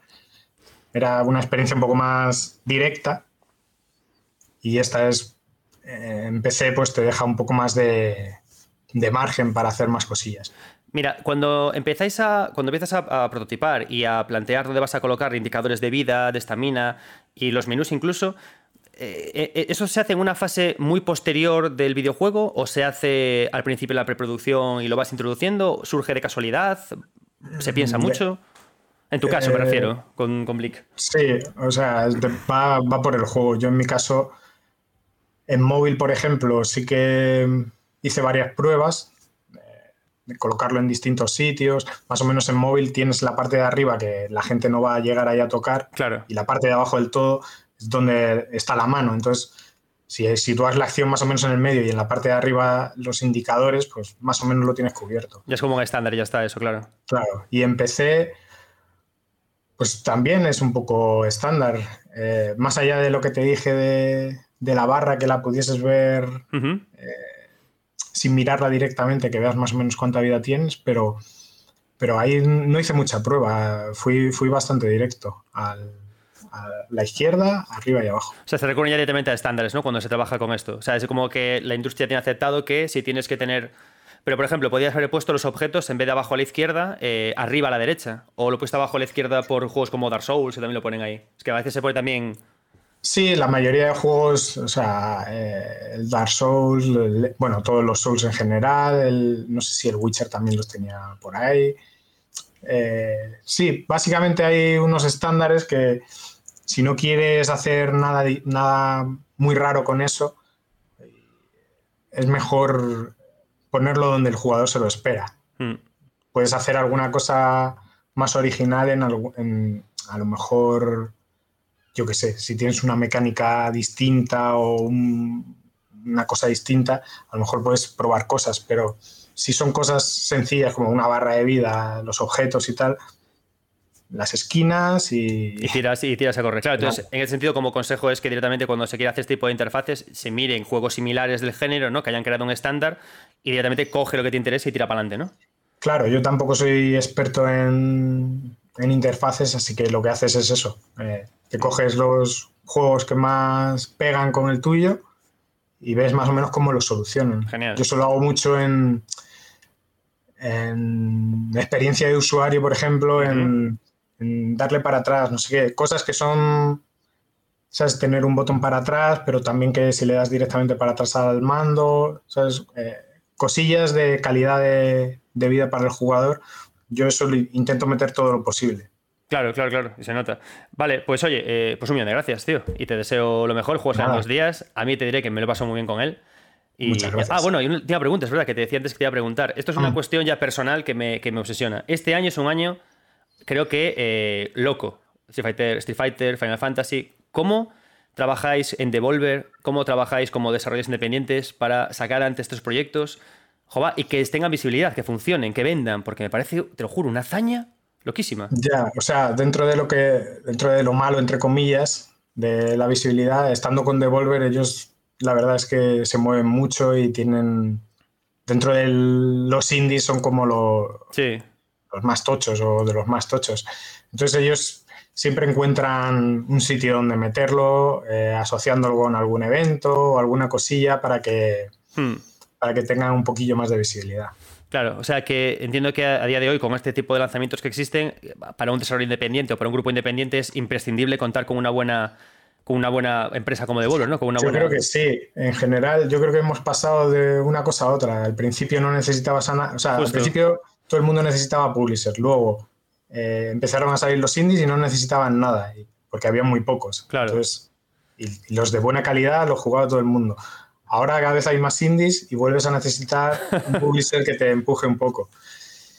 Así que no sé qué será lo siguiente. y además, por lo que me contabas, por todo ese testeo extra que hacen para el juego para, acabar puliéndolo, claro. Porque claro, toda la parte de producción en localización, todo eso, un publisher te facilita muchísimo las cosas. Mm, vale. Bueno, Luis, pues muchísimas gracias por este ratito y que vaya muy bien con el juego. Hasta luego. Gracias. chao.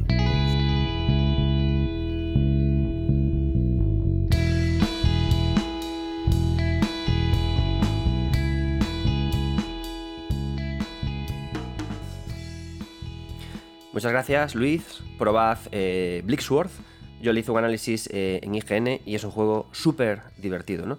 Vale, hay muchas cosas que, he aprendido de Luis y que quiero también aquí ir, comentando, ¿no? La idea, para empezar, del testeo. Ya lo hablamos también con la anterior eh, invitada, con Sara, y es la continua necesidad de testear. ¿no? Cuando hablamos de experiencias de, usuario, por ejemplo, eh, cuando trabajamos en web y app, es bastante similar a cuando trabajamos en videojuego. ¿no? Normalmente hacemos primero una investigación de los usuarios con los que vamos a trabajar. ¿no? Y aquí hay un montón de formas de hacer investigación. Podemos hacer encuestas, entrevistas, podemos hacer estudios en, laboratorio, podemos hacer investigación de juegos previos, ¿no? y de ahí sacamos un montón de datos. Con esos datos, al final lo que, lo que hacemos es que trabajamos con esa estructura de diseño que os, que os explicaba, que os explicaba antes y generamos prototipos. Y con los prototipos es con lo que hacemos mucho testeo, muchísimo testeo, ¿no? Creamos prototipos que no tengan em, un acabado gráfico perfecto, sino que tengan únicamente cajas y volúmenes suficientes como para poder probar cosas, ¿no? Probar la respuesta, probar, probar lo que hay que hacer, ¿no?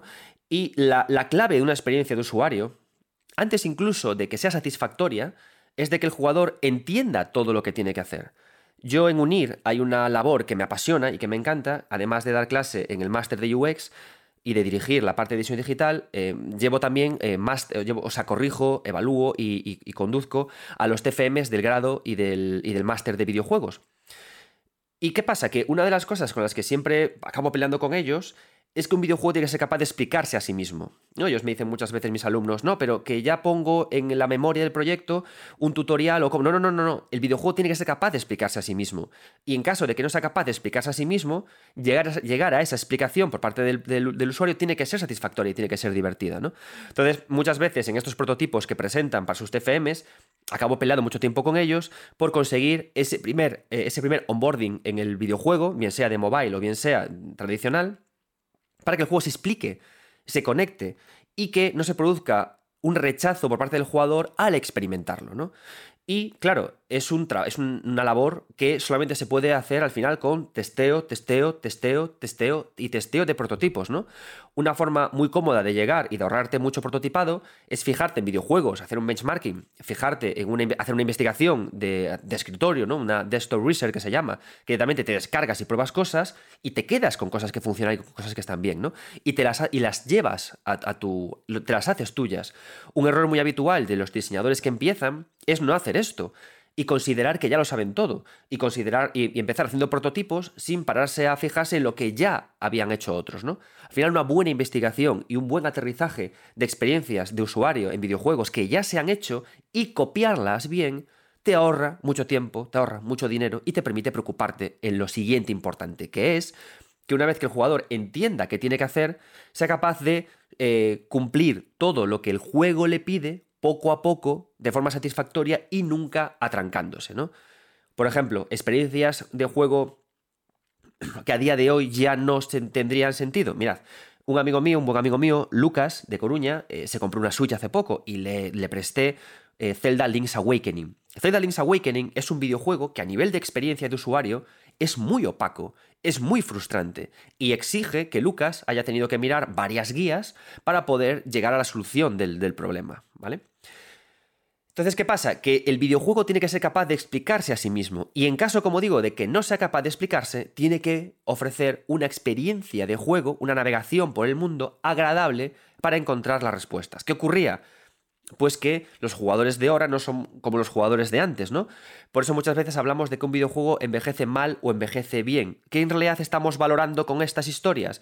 Estamos valorando la experiencia de usuario. Pero ¿qué pasa? Que los usuarios cambian en función de las eras. El usuario de 1983 no es el mismo que de 1997 y no es el mismo que el de 2023. Como cambian los usuarios, es lo que hace que el juego envejezca, pero el juego es el mismo. El juego tiene una experiencia de juego en base a un grupo de usuarios estudiados con unos prototipos analizados. ¿Y qué ocurre? Que Lucas es un jugador de 2023 que no ha sido testeado en el juego cuando salió en 1990 y cuando fuera. Entonces, por eso hablamos de que el usuario, de que el juego envejece mal. Pero no es que envejezca mal el usuario, es el juego, es que el usuario ha cambiado. Por eso, cuando se hacen remakes y se hacen remasterizaciones, parte del trabajo que se, tiene, que hacer en los remakes y las remasterizaciones es una revisión de esta experiencia de usuario.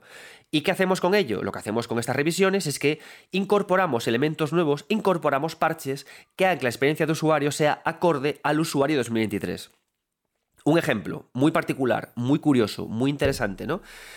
Por una parte tenemos el que comentaba Luis, ¿no? Cómo Billy Sword se trasladó de un móvil o de una tablet a consola el jugador cambia. El jugador de, consola, el jugador de, móviles, no es el mismo que el jugador de consola. Hay que hacer un reajuste de la, experiencia de, usuario. Ya no es un rediseño del juego, es un reajuste de la propia experiencia de usuario. Ahora las manos ya no tapan la pantalla al no ser táctiles.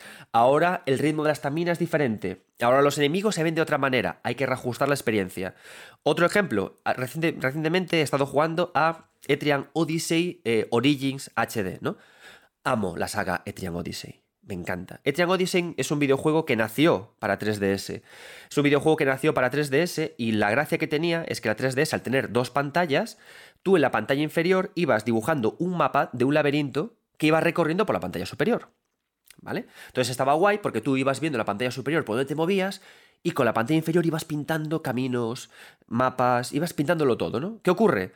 Que después de, eh, creo que son cinco partes y, un par de Untold, decidieron sacar una, un remake, una remasterización, una remakestarización para Nintendo Switch. ¿Qué ocurre? Que Nintendo Switch, la pantalla cambia, el usuario de Nintendo Switch no es el mismo que el de 3DS, cambia el usuario y además cambia la forma de sumergirnos en el juego, al no tener dos pantallas. ¿Qué tenemos que hacer? Hacer un reestudio, un reenfoque de la experiencia de usuario. ¿Cómo lo hizo Triangle Odyssey? Pues bastante bien, la verdad. Lo que hizo es que ahora la pantalla de Switch se divide en dos partes. A la derecha tenemos el mapa que veíamos en la parte inferior en Nintendo DS y con el stick derecho nos movemos a través de este mapa que dibujamos y con el izquierdo nos movemos por el laberinto en primera persona. Con los botones del mando es como vamos pintando ese mapa y, con el, y, mientras nos movemos por el juego. ¿no? Cuando nos sumergimos en un combate por turnos de Triangle Odyssey, el mapa desaparece y usamos los botones directamente para combatir, ¿no? Entonces, esto es un rediseño de experiencia de usuario que afecta también a la parte gráfica, ¿no? ¿Qué ocurre? Que precisamente ahora eh, entendemos cuestiones como importantísimas, la accesibilidad y también la graduación de tipos de jugadores que pueden acceder al juego. Mirad, cuando hacemos diseño web o hacemos diseño de apps, siempre tenemos que pensar en dos tipos de, gente que entra en la web y en la app, ¿no? Y son los usuarios expertos y los usuarios novatos, ¿no? El usuario novato que entra en la web, boom, entra en tu home, tiene que ver accesos y, y canales, ¿no? Para poder navegar toda tu web o toda tu app de forma cómoda y sin estrés y, que tú poco a poco diseñes una experiencia que le lleve a tus objetivos de conversión, es decir, a los lugares en los que ese usuario se va a convertir en un cliente o se va a convertir en una persona que va a dejar un dato, ¿vale? Esos son eh, enlaces que preparamos para los usuarios novatos, que suelen estar sobre todo en lo que llamamos el above the fold, que es la parte de la web que está por encima de cuando hacemos scroll, ¿no? Entonces ahí tiene que llegar alguien, le cogemos de la manita, como si fuera el tutorial de un videojuego, y le decimos, venga usted por aquí para dejarme aquí sus dineros. Vale. Y luego ponemos otros espacios para el usuario avanzado, ¿no? Que es que cuando hacemos scroll, directamente la web le pone lo más vendido, esto es lo último que has comprado, o directamente se mete en su usuario y... Vale, entonces siempre trabajamos esos dos niveles en web, a día de hoy. Y de hecho, Existen las webs que se llaman adaptativas, que lo que, que, ocurre, por ejemplo, en Amazon, que directamente a través de cookies, la propia web con los módulos de diseño se mantienen siempre igual, pero cambia todo lo que vemos en función de lo que hemos visto antes. Si Amazon reconoce que somos compradores de libros y de videojuegos, pues directamente te enseño en la home cosas nuevas que han salido de eso, para que no te comas la cabeza, ¿vale? Entonces, estas ideas también se llevan a la también se llevan al videojuego, ¿no? En el caso de Triangle Odyssey tenemos opciones de juego para jugadores novatos, avanzados o nostálgicos, ¿no? Entonces, ¿qué pasa? Tú puedes, tú puedes con la Switch pintar tu mapa, como he contado, pero también tenemos la opción de que el mapa se pinte solo o parcialmente. Siempre es bueno cuando hablamos de estas opciones de accesibilidad o de usuarios hacer tres, para el novato, para el avanzado y para el intermedio. Y lo cierto es que Triangle Odyssey, esta reversión, gracias a estas opciones con ideas muy propias de la web, funcionan muy bien. Pero eso sí, la experiencia de juego es distinta. Ha cambiado el hardware ha cambiado el usuario, con lo cual la experiencia va a ser diferente. ¿Mejor o peor? No lo valoramos de esa forma, sino adaptada al hardware, adaptada al usuario y adaptada al cambio de plataformas, como también le ocurrió a Luis cuando pasó de, llevar la experiencia de juego de app a consola. De hecho, Luis lo comenta, ¿no? Que tuvo que reprogramar por completo todo el juego, recalcular las las inteligencias artificiales de sus enemigos. Y eso también es experiencia de usuario, eso es también experiencia de juego. recalibramos todo los impulsos que me hacen jugar y que me hacen estar en ese bucle de juego. Reevaluamos todos los elementos externos que me hacen identificar dónde voy en el juego. ¿Os está gustando la experiencia de usuario? Quiero que empecéis a ver ya lo apasionante de esta profesión. A mí me encanta. A mí cuando me toca hacer UX en web, en app, cuando me toca analizarla en, videojuegos, me vuelvo loco. ¿Por qué? Porque es un puzzle maravilloso. Es un puzzle que te hace conocer a tu usuario, ser empático con él y ofrecerle soluciones de diseño que lo hagan feliz, que lo hagan meterse de lleno en el bucle de juego, en la inmersión. Es complicado hablar de inmersión si no hablamos de experiencia de usuario, porque la inmersión no está en los gráficos. No, no. La experiencia no está en los gráficos, no está en la música, no está en la historia. No, no, no está en la experiencia de juego que la define el UX y que te lleva ese bucle que te conduce a la inmersión, que te lleva al flow, que te hace que te desconectes, ese estado de desconexión fantástico. y lo conseguimos estudiando al usuario del presente, diseñando para él y construyendo para él. Y eso es UX.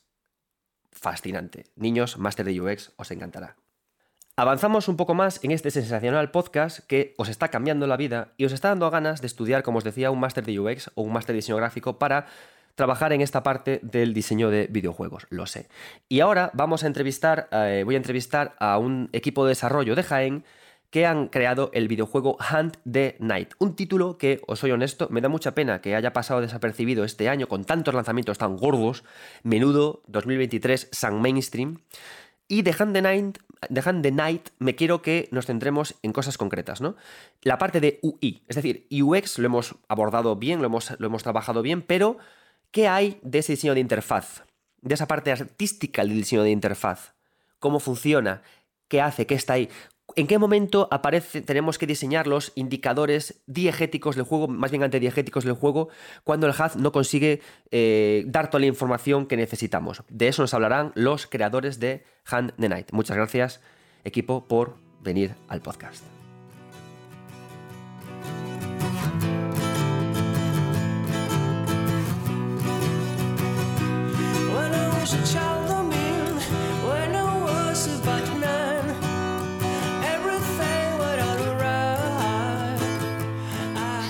Eh, seguimos en este podcast de 9 bits especial sobre experiencia de usuario, diseño de interfaces y cómo los videojuegos comunican la experiencia a los jugadores. Y en este caso tenemos a eh, Dani y Carlos, que Dani es director y productor de Hand the Night y Carlos es desarrollador de Hand the Night, que oye, os quiero felicitar por, por vuestro proyecto. La verdad es que lo estoy jugando, me está encantando.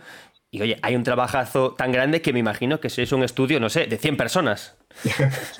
bueno, pues todo, lo contrario, en verdad, un poco. Somos muy poquitos, hemos hecho Handera ahí eh, seis personas.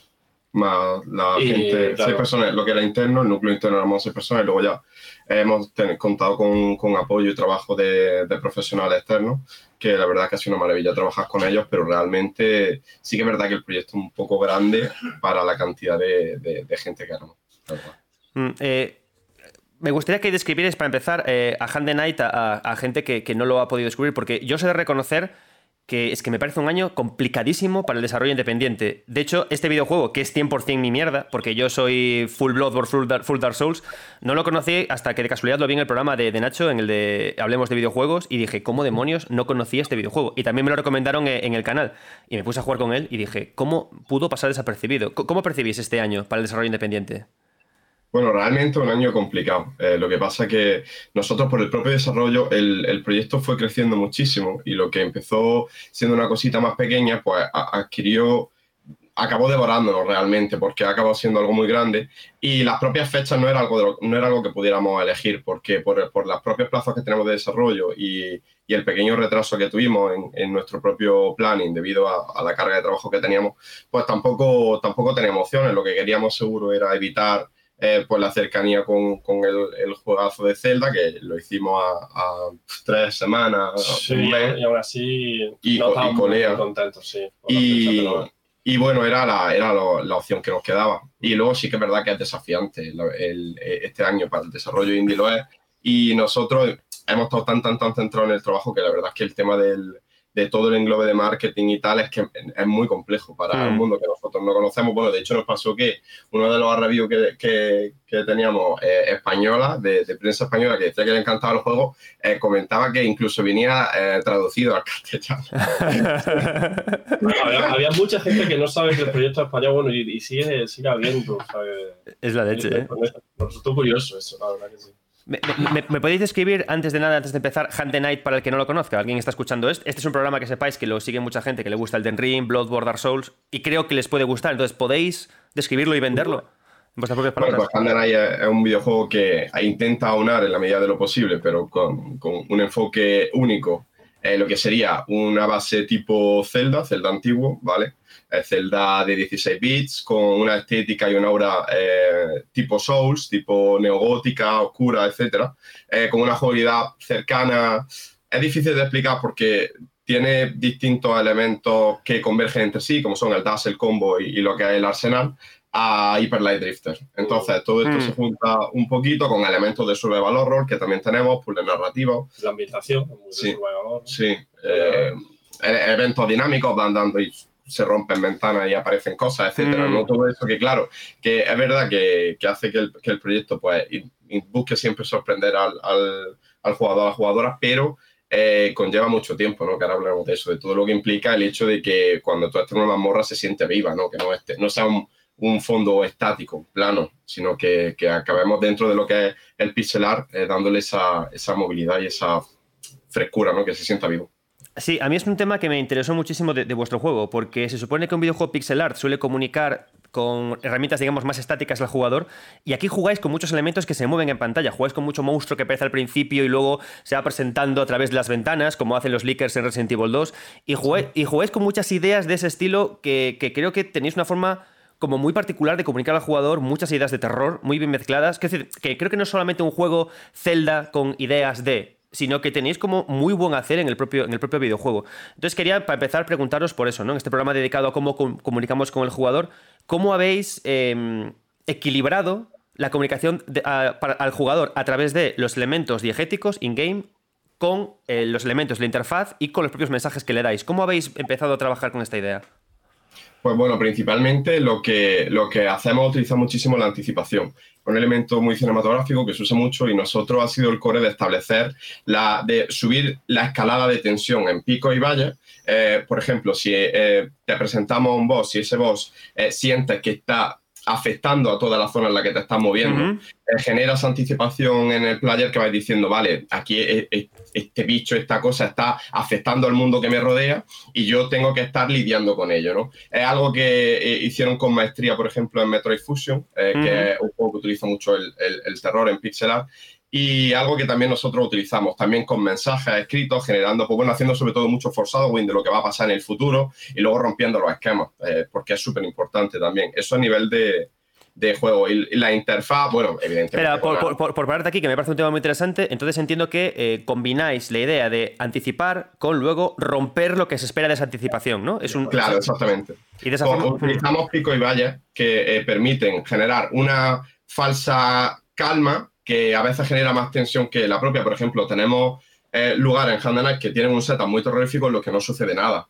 ¿Por qué? Porque había otros en los que sí que es verdad que tú creías que eh, no iba a pasar nada y ha pasado. Entonces, eh, intentad cada poco tiempo cambiar esa sensación para evitar la, monotonía realmente, ¿no? Que diga, ah, están utilizando siempre el mismo tipo de cosas. al final utilizamos por los recursos que tenemos con las propias limitaciones de pixel y de la cámara cenital para intentar generar pues, eh, incomodidad o que estés todo el rato en alerta. Por ejemplo, jugamos mucho con, las cosas que, que no ves con triggers de sonido, que te ponen un poco en alerta y nuestra idea era pues mantener una cierta tensión todo el rato mientras estás jugando, aún con las limitaciones de la propia, del propio estilo de juego. Esa ha sido siempre como la filosofía que hemos tenido.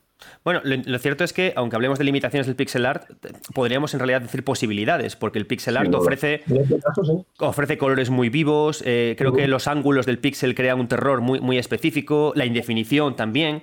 ¿Cómo habéis jugado con eso para informar al jugador? Es decir, porque al final, claro, es una posibilidad concreta, es decir, si elijo el pixel art, ok, pero tiene un compromiso eso, ¿no? ¿Cómo habéis usado el pixel para también comunicar estas emociones al jugador a nivel más artístico, más de detalle, más diegético? Pues principalmente eh, mezclando dos grandes cosas que es algo incluso visible en, algunos de nuestros bosses como madre, ¿no? Que combina lo que es la, belleza más pura con la corrupción más absoluta. Y eso es algo muy inquietante de base, ¿no? Cuando tú entras en un sitio que tú vas a Greenwood, por ejemplo, el, el, bosque inicial, y realmente se ve precioso. O sea, dices, Dios, me encantaría estar ahí con que el tipo de planta, la iluminación, el sonido del agua, el sonido del agua es algo muy positivo. Entonces jugamos mucho con ello, con que tú estás escuchando agua corriendo y dices, oh, vas, te transmite cierta eh, comodidad con luego sensaciones, imágenes grotescas que hablan de la, de la, brutalidad de la naturaleza, ¿no? Porque la naturaleza es algo súper bonito, pero realmente es brutal y no es un juego... Es un poco lo que fue el mundo con lo que es ahora, ¿no? Claro. Se todo el rato de, de, de, la grandeza de lo que fue una vez y la decadencia de lo que ahora vamos a estar tú ahí es como la idea principal.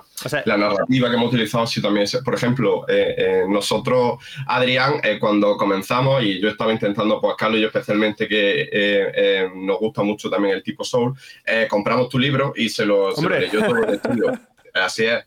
lo tengo aquí detrás, compramos eh, todas copias para que le echase un vistazo y entendiesen cómo funcionaba la narrativa fragmentada, que era lo que nosotros vamos a utilizar, porque era importante realmente, porque tú cuando entras eh, queríamos dotar, a, hacer mucho world building y que el mundo estuviera muy, muy, muy lleno de cosas que ya han pasado, pero que a ti te afectan directamente. Cuando entras en una zona en la que ves maletas en las puertas de las casas, ya estamos contando. Y eso en Pixelar es algo que, que, nos parece que es muy interesante, ¿no? Que tú estés viendo un mundo y cada detallito, una nota que diga que eh, cierta persona intentaron irse y luego te encuentras el carruaje con cadáveres. No estamos siendo expositivos, no te estamos diciendo aquí hay un carruaje con cadáveres que ha pasado tal pero si tú te mueves por el mundo, esa narrativa aparentemente inconexa con notas, situaciones, cadáveres, ayuda a generar un, todo. Hmm, es que, eh, oye, gracias por lo del libro, eh, me habéis hecho muy feliz. Pero es que, que, creo que incluso funciona mejor esta narrativa fragmentada en entornos pixelados que en entornos de, porque cuando trabajas a altísimas resoluciones eh, la, indefinición no está, no hay, no hay incertidumbre. Entonces creo que funciona, no, peor, pero sí a otro nivel. Porque a medida que juego más juegos de este estilo, que juegan con la incertidumbre y con la narrativa fragmentada en pixel art, es que me quedo más loco, porque es como que hay más espacio para que el jugador imagine. Y creo que le va muy bien. Vale, entonces eh, entiendo que eh, la forma de, informar y de comunicar emocionalmente al jugador es trabajando con la anticipación, con los contrastes y luego también con muchos inputs eh, musicales, ¿no? O sea, con mucho, mucha música y con algún que otro indicador antediegético. Porque, por ejemplo, bueno, tengo aquí para hablar con vosotros el juego puesto en Steam Deck para ver cómo es la interfaz. Y cuando, por ejemplo, te acercas a uno de los cuervos que hay para grabar, ahí aparece un aviso de, de una exclamación. la pregunta es, eh, estos avisos que aparecen para advertir que se puede interactuar con algo, ¿cuándo aparecen en el proceso de desarrollo? ¿Aparecen en un primer momento o aparecen después de testear y descubrir que la gente no lo entiende? ¿Cuándo empiezan a aparecer? Ah, bueno, a raíz de la demo, a, raíz de la, demo. porque la gente no sabía qué objeto era interactuable y no, y, se perdían muchas cosas o no llegaban a resolver las porque no entendía muy bien cómo tenía que interaccionar con el escenario. Así que de ahí tomamos la decisión de que cada vez que te acercaba a un objeto interactual, pues, pues, pues le salía esa exclamación. Sobre todo porque hay mucho y muy variado. claro, es que hay muchísimo. Entonces, puede ser una estatua a la que tú te acerques y te cuente mm. eh, algo concreto de la historia del juego, ¿no? Que es importante. Un cuadro, eh, una escena macabra, una nota en una mesa, un cajón. O sea, hay muchas cosas que, que incluso en una estantería para resolver puzzle utilizamos también un brillo ¿verdad? un, brillo tipo survival horror, le llamamos punto de interés, y en ese punto de interés, ese brillo survival horror ayuda a cosas más relacionadas con puzzle. Entonces enviamos dos mensajes. Por un lado, interacciones y narrativos tienen esta exclamación normalmente, y luego eh, brillos relacionados con puzzles, secretos y tal, que requieren una, una cue visual muy rápida, eh, que tienes que estar atento porque dura poquito, es ya más relacionado con, con el tema de puzzles. Si no es un elemento estático que está permanente, que no esté relacionado con la narración o con la interacción para que avances tipo puerta y algo evidente, sí que utilizamos la, exclamación.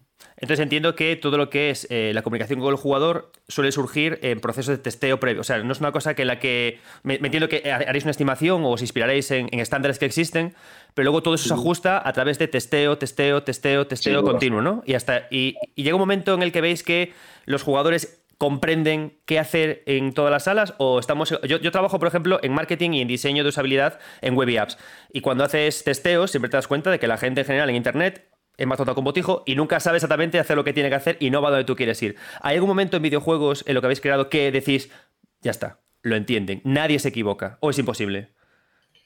Pues sí que es verdad que lo puedes pulir muchísimo, ¿verdad? Algo que... Al principio en la demo nos pasaba un poco eso, la gente no... Y mira que la primera parte es como más guiada, pero aún así había mucha gente que se perdía y entonces pues decidimos reforzar eh, la orientación pues con muchos detalles visuales en ciertas zonas para que la gente memorizase la zona un poco por las cosas que hay en ella. Vale. Pero lo de los puntos de interés también nació a base de eso, de ver cómo la gente jugando a la demo eh, se perdía muchas cosas o no llegaba a entender qué tenía que hacer en una ala concreta, que había un puzzle, pero como no sabía que eso era un puzzle, eso es, dar vueltas sobre el escenario. Eso es interesante, sobre todo con el tema de, de la pluma. Nosotros tenemos una mecánica que es totalmente eh, nueva y claro, cuando tú introduces algo a lo que realmente la gente no está tan acostumbrada, tienes que darle un set, tienes que darle un tiempo. Espera, Dani, explica primero lo que es la mecánica de la pluma, porque hay gente que, no, la conoce. Eh, pues básicamente con el tema de, eh, por los propios acechadores y cómo funciona el juego, tú te puedes encontrar ciertas plumas en las que una persona al borde de la muerte guarda una información importante para que tú la recojas, ¿no? Si tú estás en sintonía con la noche. Como en el caso de la protagonista, que es Vesper.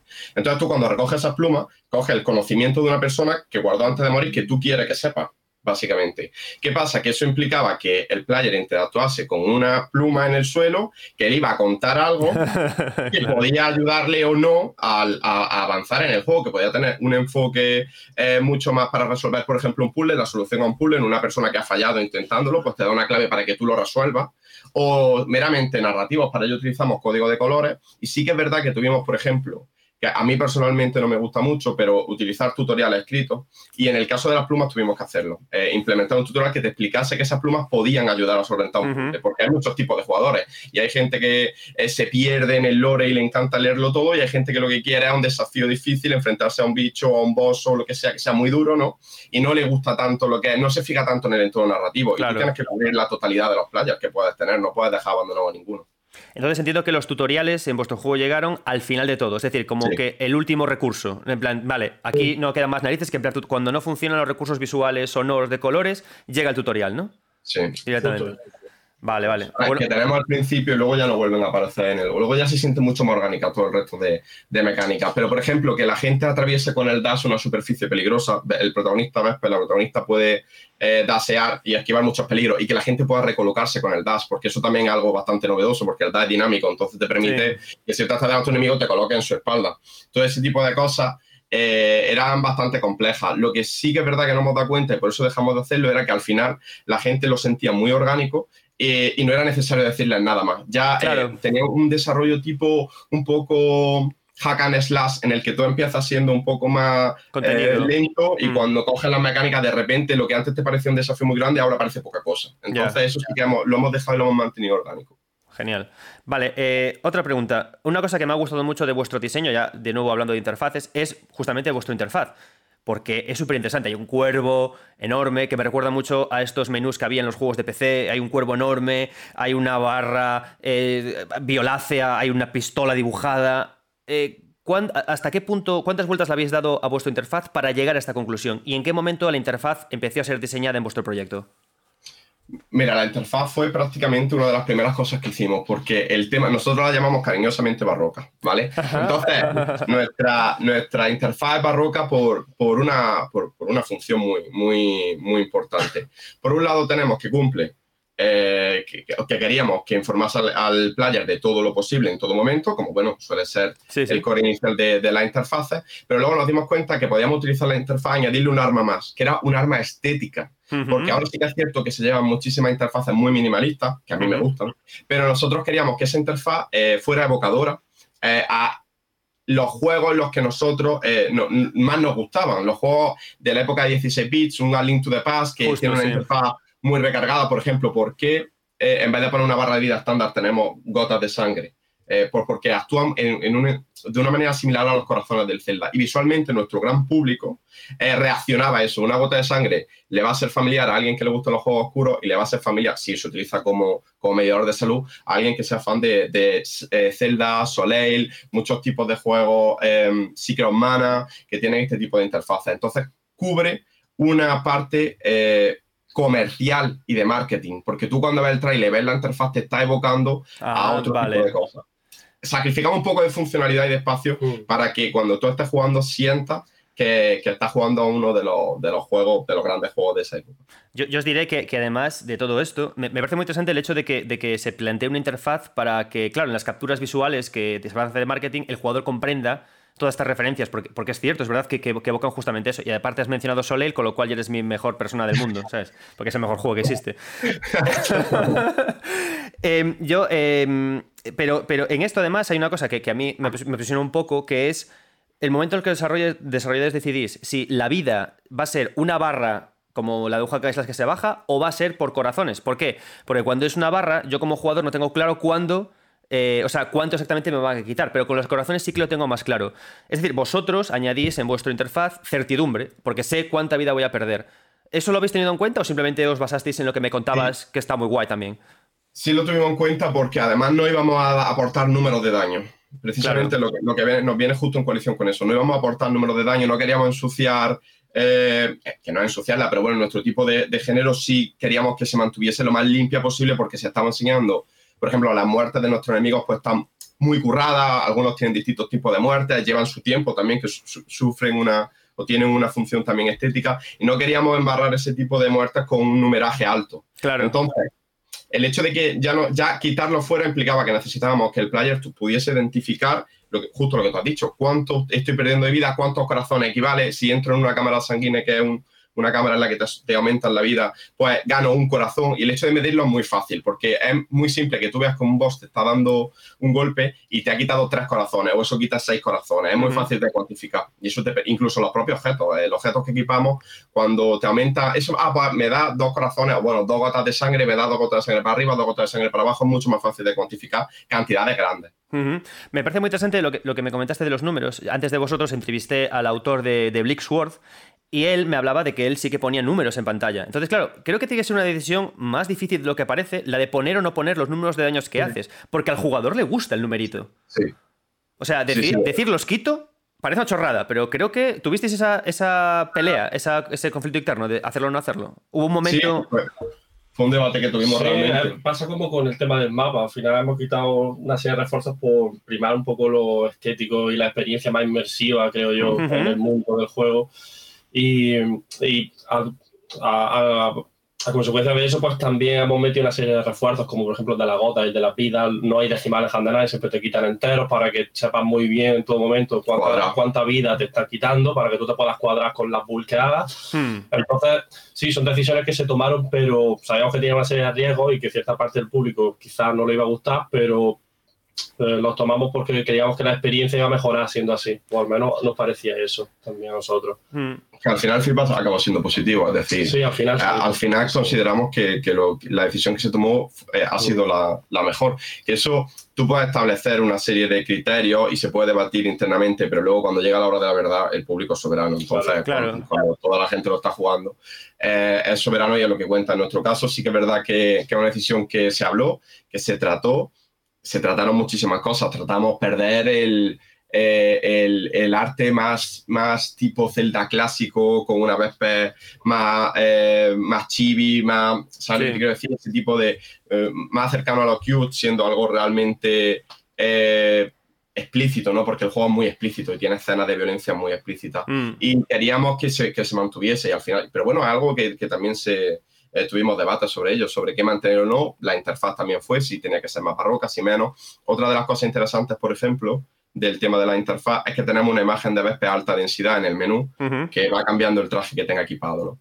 Eso realmente su, su, eh, también tiene una función mucho más estética, que es que el player vea una vez de, de densidad más alta y que y tengamos estas tres escalas, por ejemplo, Mega Man X lo utilizaba mucho, tenía el árbol, luego el, el, Mega Man pequeñito y luego cuando cogía un poder o algo, el Mega Man en alta densidad. Sí, sí, sí, y esto establece una conexión entre árbol, eh, sprite pequeño, alta densidad y lo hace como un todo y nos permite aunarlo. Metroid también lo tiene, Samurai lo tiene. Entonces te genera esa sensación en la que cuando tú ves a esa Vesper pequeña, estás viendo a la Vesper mediana y estás viendo a la Vesper grande. Se genera esa sinergia entre sí. ellas. Es importante. Y eso en la interfaz cubría esa función y hemos perdido espacio realmente al utilizarlo, pero a la gente le encanta mucho el hecho de verla con, le pusimos como un halo ahí un poco ahí en plan medio medio divino con el tema de la luna y tal, para que se viera pues la grandeza que implica un ser como Vesper, ¿no? que es una, una, un ser único en el mundo. Mm, sí, eso hablando del menú, te refieres al menú, cuando abres, el, cuando abres el menú ese menú se te explica. A mí me parece eso parte muy interesante porque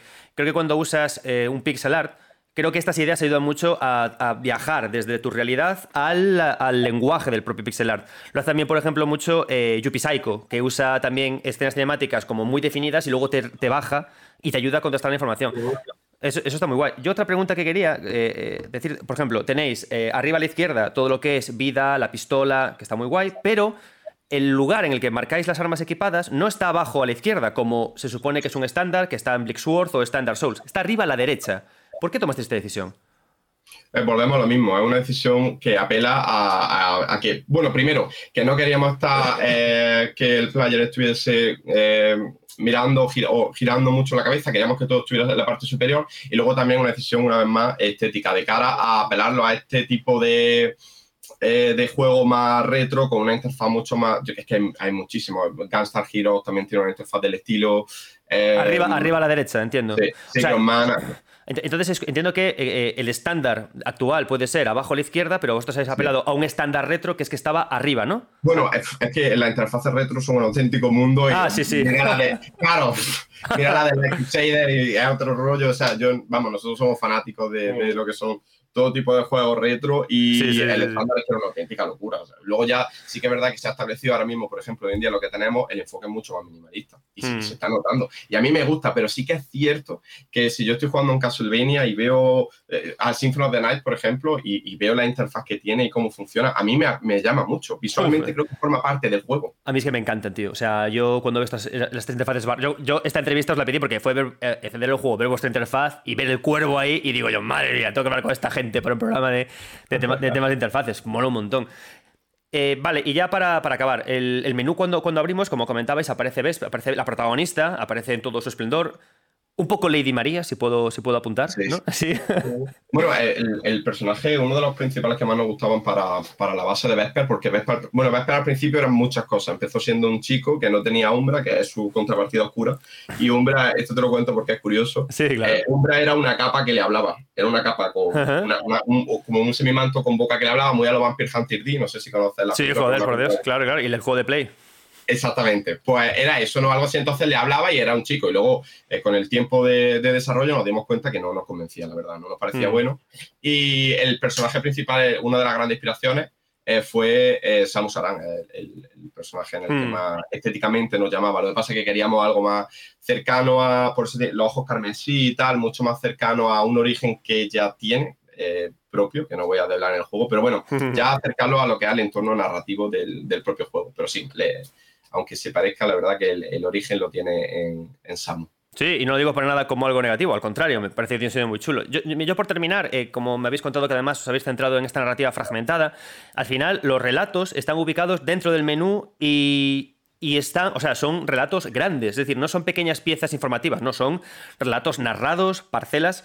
¿En algún momento eh, tuvisteis la duda de si este es el lugar correcto, de si hacerlos más pequeños, de si diseminarlos más y tuvisteis que tomar esta decisión?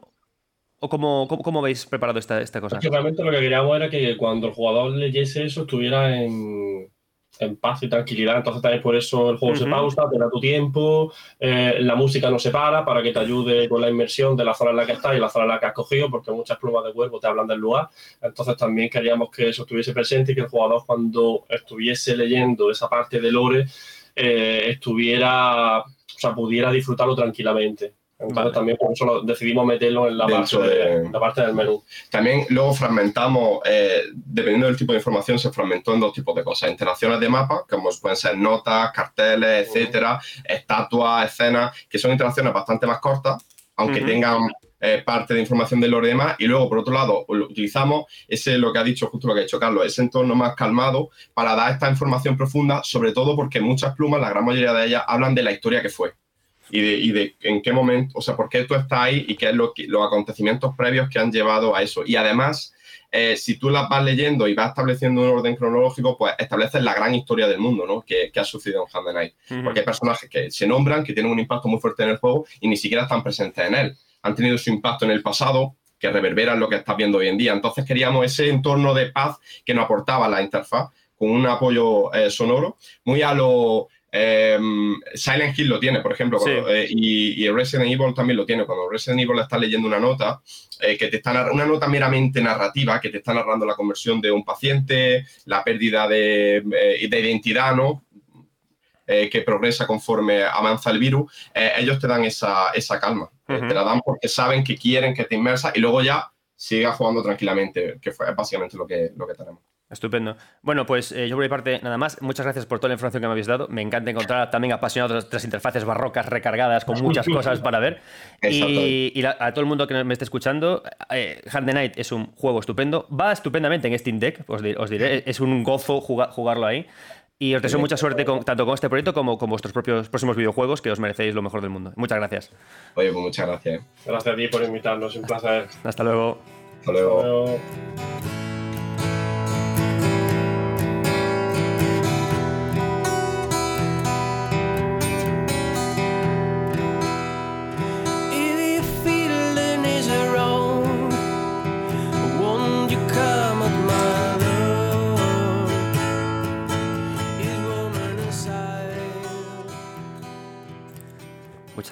Equipo de Hand the Night.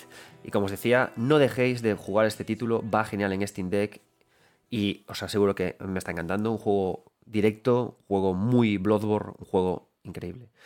Y para rematar este podcast, vamos a traer a Daniel Soriano y eh, nos va a hablar de su juego Do Not Feed the Monkeys. Me parece un juego súper interesante porque vamos como en escala, ¿no? Al final eh, traíamos Sword, que tiene una interfaz muy ligerito, luego pasamos a Hand Night, que tiene una interfaz más recargada, y llegamos al final a Do Not the Monkeys, ¿no? Que es todo interfaz. De hecho, la interfaz es diegética, está aterrizada en el propio mundo de juego. Comparando estas tres experiencias con las declaraciones de sus, de sus responsables, Espero que os haya ayudado a entender cómo eh, todo lo que es UX UI cambia los videojuegos a través de las palabras de sus propios creadores y que, eh, no sé, os anime ¿no? a reflexionar sobre este tema que a mí os aseguro que me está encantando y me estoy pasando muy bien en este programa porque estoy aprendiendo muchísimo. Así que, Dani, bienvenido.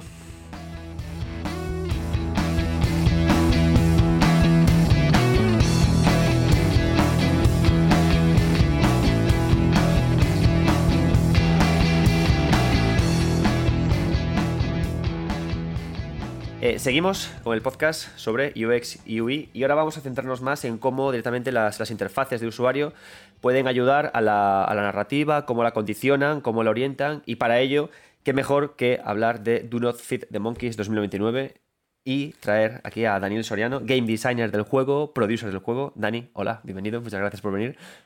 Hola Adrián, ¿qué tal? ¿Cómo estás? Gracias a ti por invitarme. Pues eh, muy bien. Y bueno, como te decía fuera de micro, eh, te decirte que el juego me está encantando. Llevo jugándolo ahora a, ratitos. Y, lo que más noto, sobre todo, bueno, Duno the Monkeys es interesante para este podcast porque es un videojuego que al final te presenta a una persona que juegas en primera persona, que no para de ver pantallas y que en esas pantallas suceden cosas, una pantalla se pisa sobre la otra y toda la narración y toda la jugabilidad se basa en pantallas que vemos dentro de la diégesis del juego. Y una cosa que me ha gustado mucho de este título, con respecto al anterior, que esto es un poco como una iteración, es que habéis hecho que los propios interfaces, cómo fluyen, cómo le llegan al jugador y cómo tal, es que te meten en el flow que es una pasada. O sea, te acarician, son como manitas que te vienen a, acariciar. Así que mi, primera pregunta en esto es, eh, ¿cómo habéis hecho esta evolución de un juego a otro con las interfaces como parte del propio juego? Pues mira, yo creo que la, la, principal diferencia que hemos tenido con respecto al primero es que al final tenemos una ambientación muy distinta. 2099 es un juego que ocurre en el futuro, en un futuro bastante lejano con respecto al juego original. Entonces, eso a nivel de interfaces se tiene que representar. Y especialmente en un juego que, como tú comentas, es muy diegético, eh, tratamos de que todas las interacciones que el jugador hace en el juego son interacciones que podría estar haciendo el avatar. Hmm. Es tremendamente diegético. Entonces, eh, a la hora de, de, plantear las interfaces, teníamos muy claro que tenían que. Em, tenían que. Perdón, se me está yendo. No te preocupes, tío. Eh, Eso, esto es un programa para que te vaya la olla. O sea, si tienes que, si, tiene que irte la olla a alguna parte, que sea aquí, no te preocupes. Vale. No, lo que quería, lo que quería decir es que eh, el tema de tener una ambientación de ciencia ficción, eh, al final era algo que nosotros, por los temas que tratamos, que tocamos mucho el, el hipercapitalismo, el, la, el hiperconsumismo, la producción acelerada y todos estos temas los tocamos mucho en el juego, eh, teníamos claro que la, la, interfaz tenía que representar todo esto de una manera muy diferente al, juego original. En el juego original tenemos eh, interfaces que son muy analógicas. El, avatar toma notas en una libreta con sus propias manos. Hay una tipografía que representa una escritura a mano. Eh, cuando vas a comprar en el supermercado, cuando vas a comprar en la comida rápida, al final lo que tienes en la nevera son eh, representaciones de, pues de esos folletos de comida rápida o de, o de un papel en el que el, avatar se ha podido escribir la lista de la compra. Y en este segundo juego teníamos claro que em, si no huíamos de lo analógico, de, de, esa fisicidad, de, del mundo más tangible, digamos, si no nos llevamos algo mucho más digital, iba a ser muy difícil representar los temas del juego, eh, de, ese hiperconsumismo, ese mundo acelerado, esos, en, 2099 vivimos en un planeta que intenta parecerse a la Tierra, pero que se ha terraformado en cuestión de meses, que todo ocurre a toda velocidad. Entonces, eh, lo que hemos tratado de hacer diferente al primer juego es darle un carácter muchísimo más digital a todo y hacer que todo se sienta, pues eso, mucho menos eh, humano, mucho menos cercano al jugador, pero a la vez necesitamos transmitir esa inmersión, ¿no? Necesitamos que el jugador se sienta el avatar. Entonces, digamos, esa, esa dicotomía entre, entre mantener la diégesis y mantener eh, la inmersión del jugador, pero a la vez hacerlo muy poco cercano a él, muy digital, muy, muy poco físico, es que nosotros hablábamos mucho de fisicidad, eh, quizás ha sido uno de los, de los retos y de las grandes diferencias con el primer juego.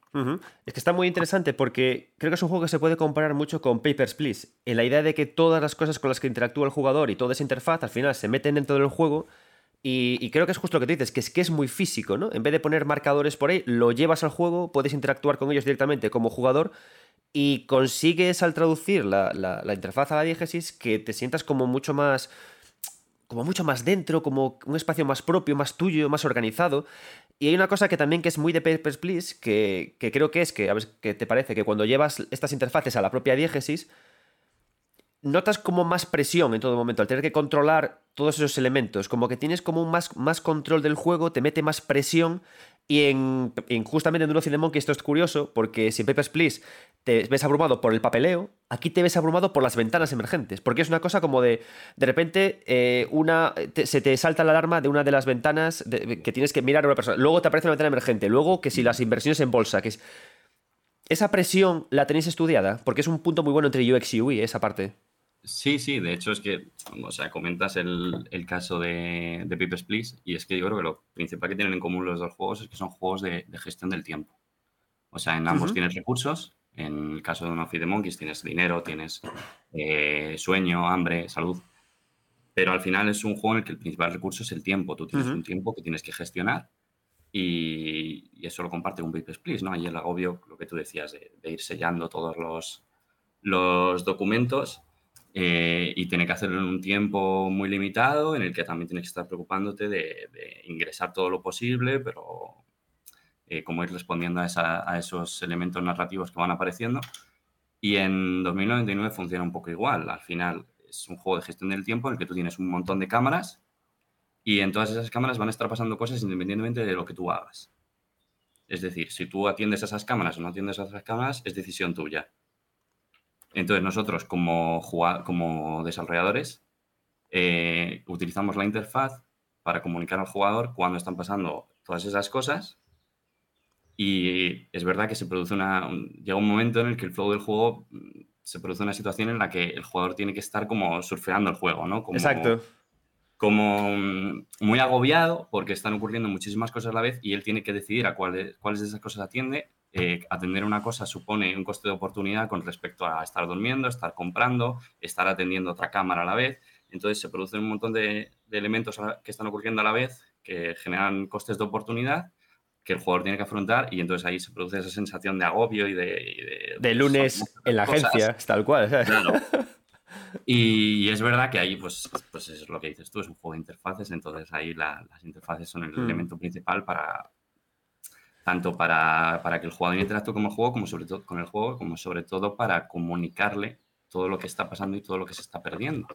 Hay, hay, en, concreto con eso una cosa que, me ha gustado, porque claro, vosotros, al ser, al plantear vosotros cómo funcionan los ordenadores del juego, el cual el jugador es lo que mira, podríais haber hecho procesos mucho más ágiles si hubierais querido. Por ejemplo, cuando tú estás viendo las cámaras de, de, los monos, de los personajes que están viviendo sus vidas lejos y tú las ves, hay un momento en el que aparecen unas palabras en amarillo.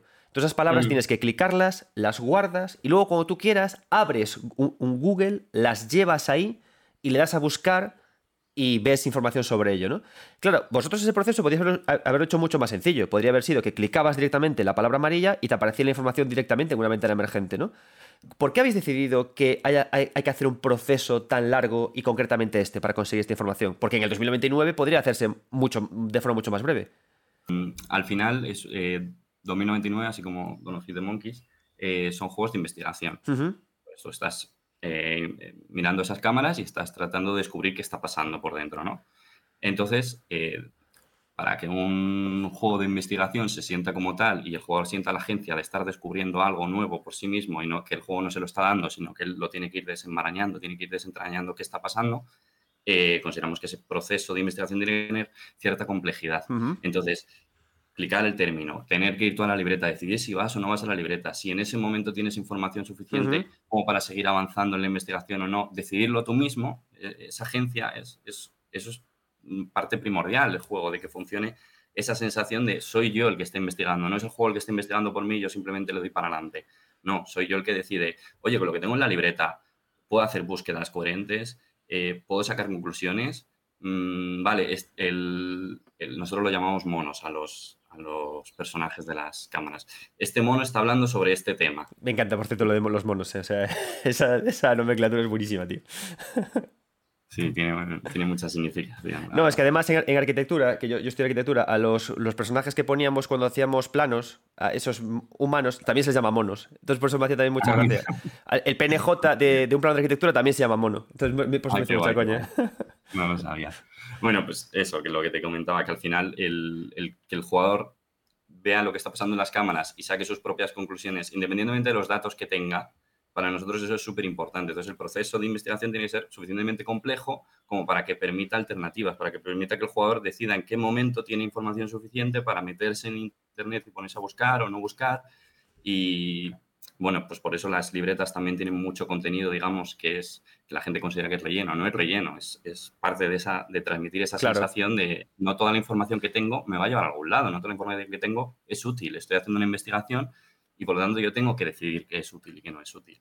Entonces, de ahí que el, que el, sistema tiene que tener cierta eh, lentitud o progresión, como quieras. Claro, es que es una cosa que es interesante esta, porque bueno, te, comentaba antes fuera de mí, creo que este podcast lo va a escuchar también mucha gente del máster de UX de, UNIR y en general gente que hace UX.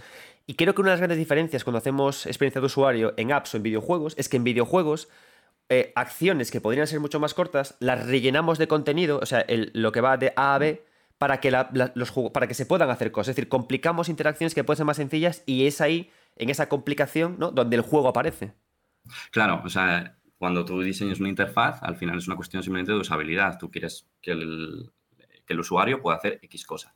Cuando tú diseñas un videojuego, tú quieres que el, el, usuario pueda hacer X cosas, pero también quieres, o sea, un producto artístico, tú quieres transmitir unas sensaciones. Entonces tú puedes meter complejidad en ese proceso o no, ¿sabes? Al final esto depende mucho de, cada juego. Pero la, finalidad no es simplemente que el usuario haga X acción. La finalidad puede pasar porque el usuario, o el jugador en este caso, perciba X eh, píldora narrativa o perciba determinados elementos del juego que van, mucho más allá de la usabilidad.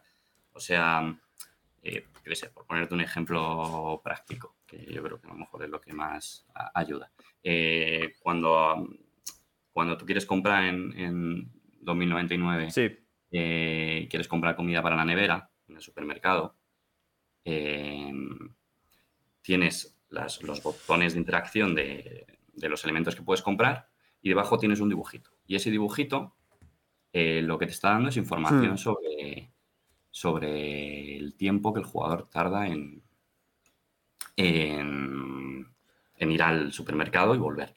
¿no? Es decir, el tiempo que va a perder en, llevar a cabo esa mecánica, esa acción, dentro de lo que hablábamos antes de que es un juego de gestión del tiempo, entonces tiene que tener esa información. Esa información tú le, le podíamos haber puesto al jugador simplemente pues, una interfaz, digamos, por encima de la pantalla con una tipografía de ordenador en la que pusiera, oye, que sepas que vas a tardar. claro. Si esto fuese una, una aplicación de móvil, eso sería tremendamente efectivo, porque es lo más claro, lo más evidente. El el, usuario lo sabe, sabe lo que le quieres contar y, puede utilizarlo. Pero estamos en un juego, entonces aquí, por ejemplo, para nosotros es importante mantener la diégesis. Entonces, ¿qué, ¿qué, interfaz tenemos? Tenemos una pizarra. ¿Tiene sentido que haya información que vaya dirigida al jugador? No, tiene sentido que haya información que ha puesto el propio avatar para sí mismo. Entonces, claro. es un dibujito con una coña y, y con la información que se ha puesto a sí mismo de, espera que pierdo 30 minutos en, en irme a comprar, que tengo a, esta distancia el, supermercado. Entonces, ahí estamos viendo que la finalidad de, transmitir esa información al, jugador del, tiempo que tarda, también tiene que ir acompañada con otras finalidades como mantener la, narrativa, mantener la diégesis y dar información sobre el universo del juego y sobre la vida del propio avatar. y esto se transmite a todos los Mm. elementos, interfaces del juego. Al final no es solo, eh, cuando es una interfaz en un videojuego, no es solo cuál, eh, qué es lo que tiene que saber el jugador, también es cómo lo tiene que saber. Claro, y además la gracia de lo que comentabas, claro, al final es como que tú diseñas una experiencia de usuario pensada en el personaje de juego, no en el jugador. Con lo cual, a medida que tú como jugador vas conociendo más al personaje de juego por la opacidad de lo que hay a su alrededor, desentrañas ese, ese código y entonces te vuelves más él, ¿no? Entonces, de esa forma también generamos inmersión de, de esa forma. Qué guay. Justamente la avatarización del jugador es, muy clave.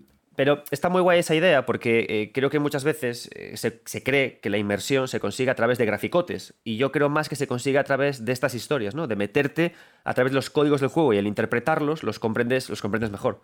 Y a mí me pasa, ¿no? En tres minutos estás dentro de, de Dune of the Monkeys por esta premura que te, que te empapas al ser el avatar.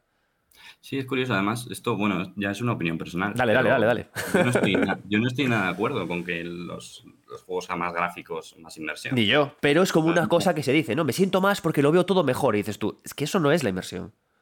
Mm, Efectivamente, y puede darse el caso que sí. O sea, depende mucho de cómo esté construido eso. Pero creo que hay una parte que a veces eh, subestimamos Y que si te vas, por ejemplo, a la literatura, creo que lo puedes entender perfectamente, que es para que un espectador o un lector o un jugador eh, tenga una absoluta inmersión en, en- en la narrativa y en lo que tú le estás eh, planteando delante, tiene que participar de ello. Exacto. Y cuando tú le pones más gráficos, estás reduciendo el nivel de participación del jugador. Estoy muy de acuerdo. Porque no tiene que imaginar, Estoy muy de acuerdo. tiene que rellenar huecos. Entonces, muchas veces jugamos a la contra de la inmersión. Y por eso muchas veces los juegos, mencionabas antes Paper Please, los juegos que son muy rompedores a nivel de inmersión y de, lo, que, eh, lo que consiguen transmitir al jugador, ¿no? Eh, muchas veces son juegos muy simples a nivel gráfico. Pero con mucha intención. Es decir, técnicamente parecen simples y tienen mucha intención. Como lo que me comentabas ahora de escribir las cosas para el, para el avatar. Que creo que ahí está como el melme de las cosas. Y por eso, a los dos minutos de jugar a, a Dune of the Monkeys, es que estás ahí dentro, agobiado. Porque yo te juro que me sentía como cuando trabajaba en agencia de marketing, petado de correos, y diciendo, Dios mío, que se me acaba el día y no he hecho ni la mitad, ¿sabes? Mira, sí, sí, totalmente. Hay una cosa que me interesa mucho. Cuando vosotros os ponéis a diseñar eh, Dune of the Monkeys, entiendo que lo, que lo que primero que ponéis sobre el papel es el bucle de juego, ¿no? El, el main core loop. Para poder. Y luego pa- pa- planteáis hitos y planteáis cómo podéis alargar esos hitos con todo lo que me cuentas para eh, pasar de hacer interacciones a hacerlas divertidas. ¿O cómo, arrancáis con el con diseño de experiencia de juego de, de este título?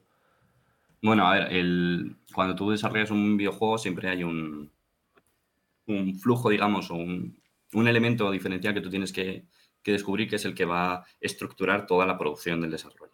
La mayoría de juegos esos son los niveles. En nuestros juegos esos son las jaulas, las cámaras. ¿Vale? Entonces, eso es la estructura principal del juego. El juego va a durar tanto como X cámaras haya, o bueno, en este caso Sí. va por días de juego, pero el scope del proyecto va a venir determinado por la cantidad de, de jaulas que seamos eh, capaces de hacer. Entonces, todo el juego parte de ahí. Y en el momento en el que el juego parte de ahí, la interfaz en torno a esas cámaras, el- la herramienta de Monkey Vision, que es la aplicación a través de Sí. que ves las cámaras, es como, digamos, el siguiente paso, ¿no? O sea, el- el- si el elemento principal del juego que va a estructurar todo el desarrollo es el, son las cámaras, la herramienta a través de la, la aplicación a través de la cual ves las cámaras es lo primero que tienes que diseñar. Y en base a diseñar Monkey Vision, entonces tienes que diseñar el ordenador. Y en base a diseñar el Sí. ordenador, empiezas a diseñar la habitación. Entonces, o sea, al final no es, no es tan simple como eso, porque también lo volvemos a lo mismo. Estamos en una secuela, entonces eh, sabemos ya mucho de lo que queremos Claro. hacer. La inmensa mayoría. Pero sí que hay un proceso de ir de, desde qué es el core del juego, el core son las cámaras. Entonces, primero vamos a ver cómo se van a ver las cámaras. Vale, partís del ¿Cómo core, ¿no? Entonces no partís de un bucle que construís, partís de una idea central y en base a ella la, la vais haciendo crecer, ¿no? En base a la idea principal que tenéis. Sí, eso es. Y luego el bucle de juego sí que lo heredamos un poco de lo de los 15 días y tal. Sí. Vale, eh, genial. Em, ¿Crees que si cambiarais eh, las interfaces, por ejemplo, aunque me hables de que el videojuego es muy 2099, yo por la, incluso por esa lentitud buscada de cómo movemos las pantallas, a mí me dio más la impresión de que, de que era una sensación de, de control de interfaces como más de la época del Messenger, ¿sabes? Como más de esa época de Internet primitivo, ¿no? Está también pretendida esa, esa eh, que se llegue a ese ritmo. Es, es, eh, sí, o sea, parcialmente sí, porque eh, la, bueno, la- toda la ambientación del juego bebe mucho también de lo pulp. Entonces, aunque estemos poniendo un futuro, eh, futuro, no sé si decir distópico, eh, todas las, eh, las, referencias que tenemos son mucho del, mundo del pulp, de, bueno, también mucho de Futurama y de otras cosas. Pero, Siempre, claro. Claro.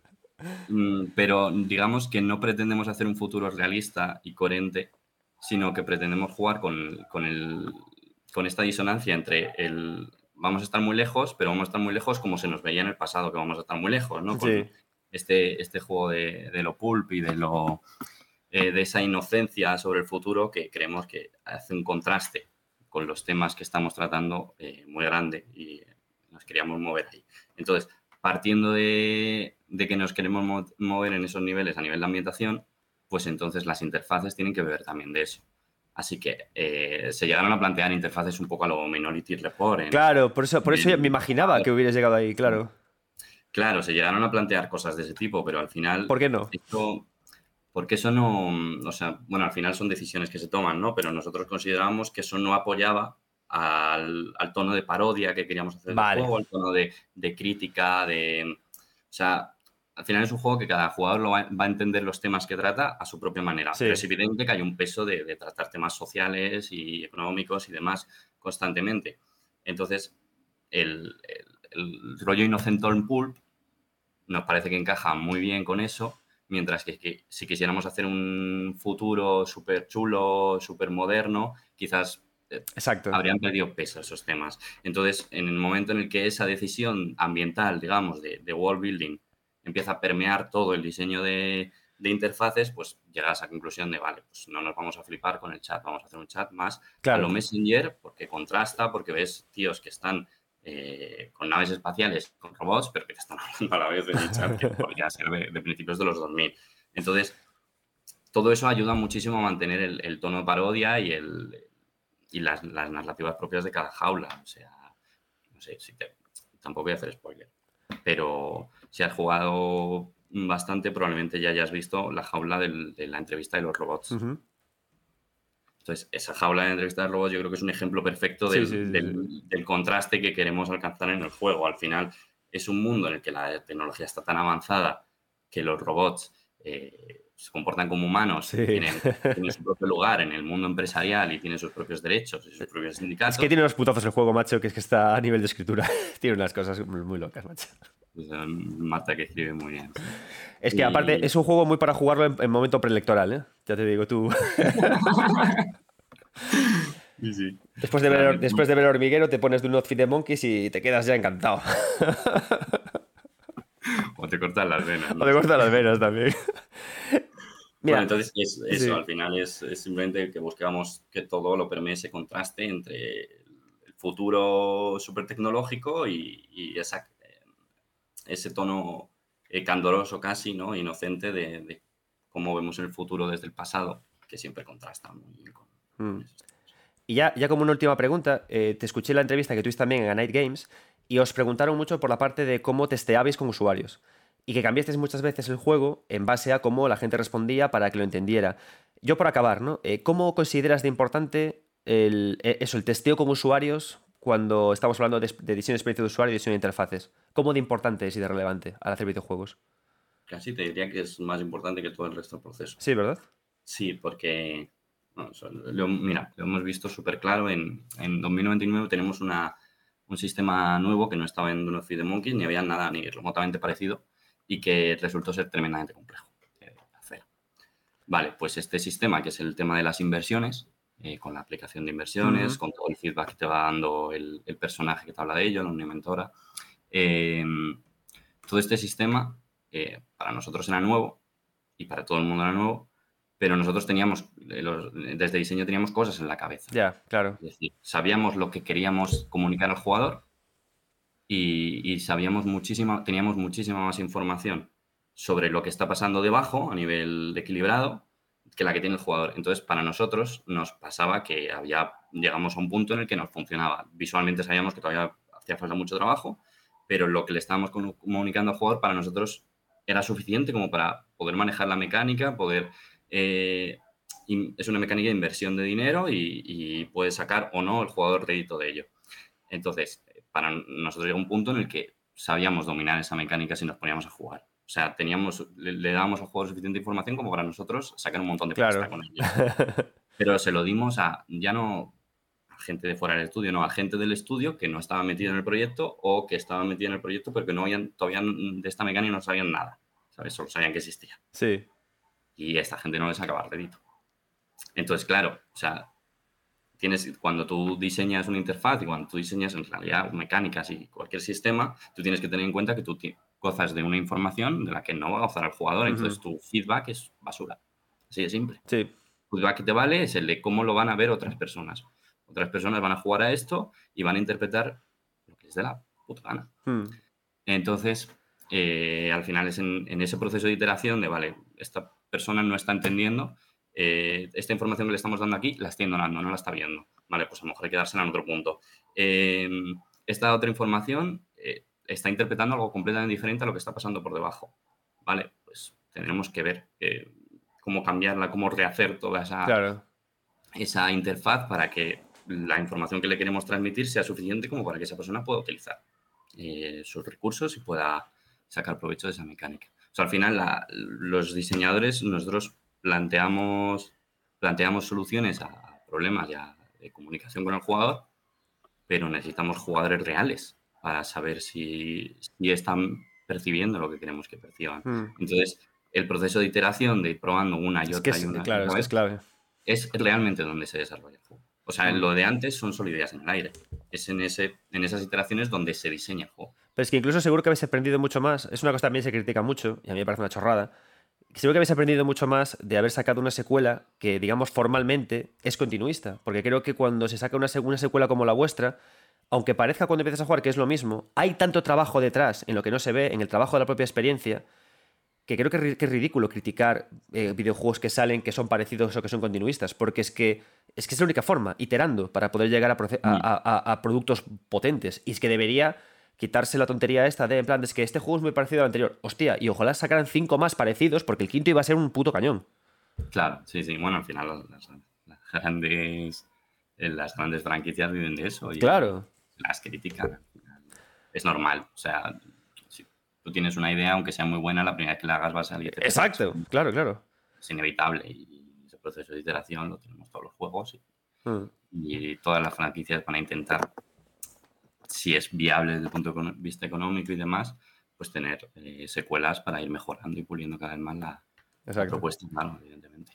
Bueno, Dani, ya no te, no te molesto más, que ya te robé más de 20 minutos. Eh, ha, sido un placer estar charlando contigo. Me ha encantado la, esta charlita y te deseo lo mejor para tus futuros proyectos. Tengo ganas de probar vuestra máquina del miedo también, que todavía no le, no le metí mano. Y, y nada más, tío, para lo que quieras, aquí estamos. Vale, muchas gracias, Adrián. Un abrazo. Chao.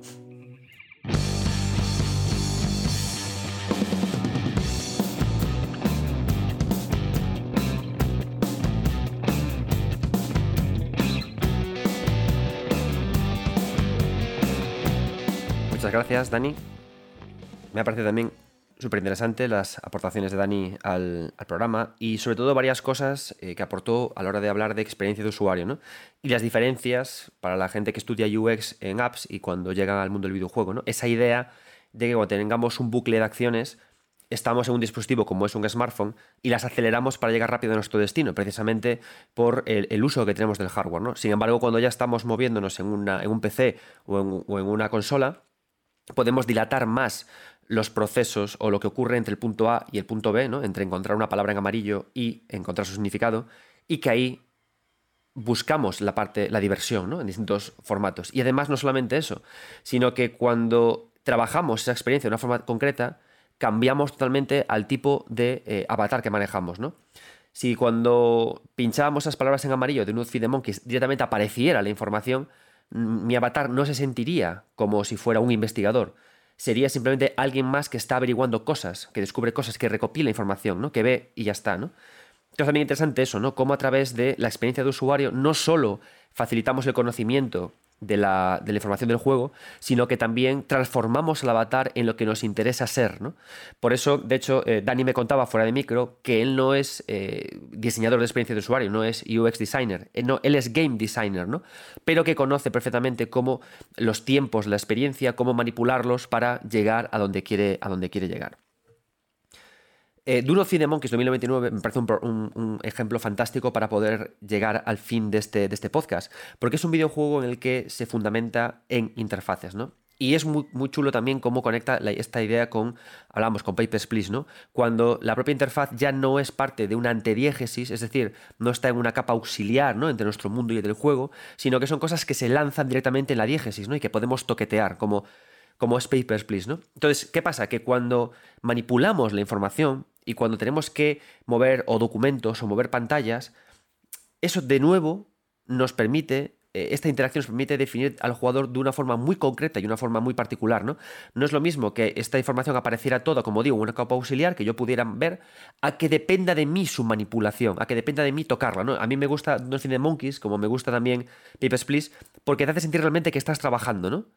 Y es curioso cómo esa idea de esa experiencia construida de estar trabajando suele ocurrir cuando aterrizamos a nivel de diégesis los interfaces y dejamos que la gente los toque. ¿Qué pasa? Que un juego con una interfaz tan recargado, tan predominante como es Dune of the Monkeys, nos hace preguntarnos qué ocurre justamente en la antípoda de esto, en la antípoda, qué ocurre con la experiencia de usuario o con la, experiencia de UI cuando no hay HUD, cuando no hay información, cuando nos encontramos jugando a Inside o cuando nos encontramos jugando a, Journey. Y curiosamente, eh, cuando opinión mía personal, es como que cuando nos despojan de, de o cuando lo tenemos a un nivel muy ligero, como puede ser en Shadow of the Colossus, que hay pequeñas informaciones, ese pequeño eh, avisador de estamina que te queda cuando escalas, se consiguen sensaciones que al final muy distintas, ¿no? Cuando tú llegas a un vídeo, y creo que esta es una parte en la que conecta mucho la idea de UX y de UI, ¿no?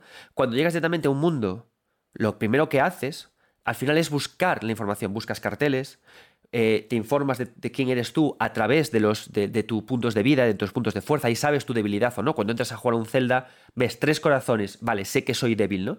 Sin embargo, cuando eres Yorda o cuando eres el niño de Inside o cuando eres el personaje de Journey, no tienes esa información, no puedes acceder a un espacio en el que te hable de ti mismo, ¿no?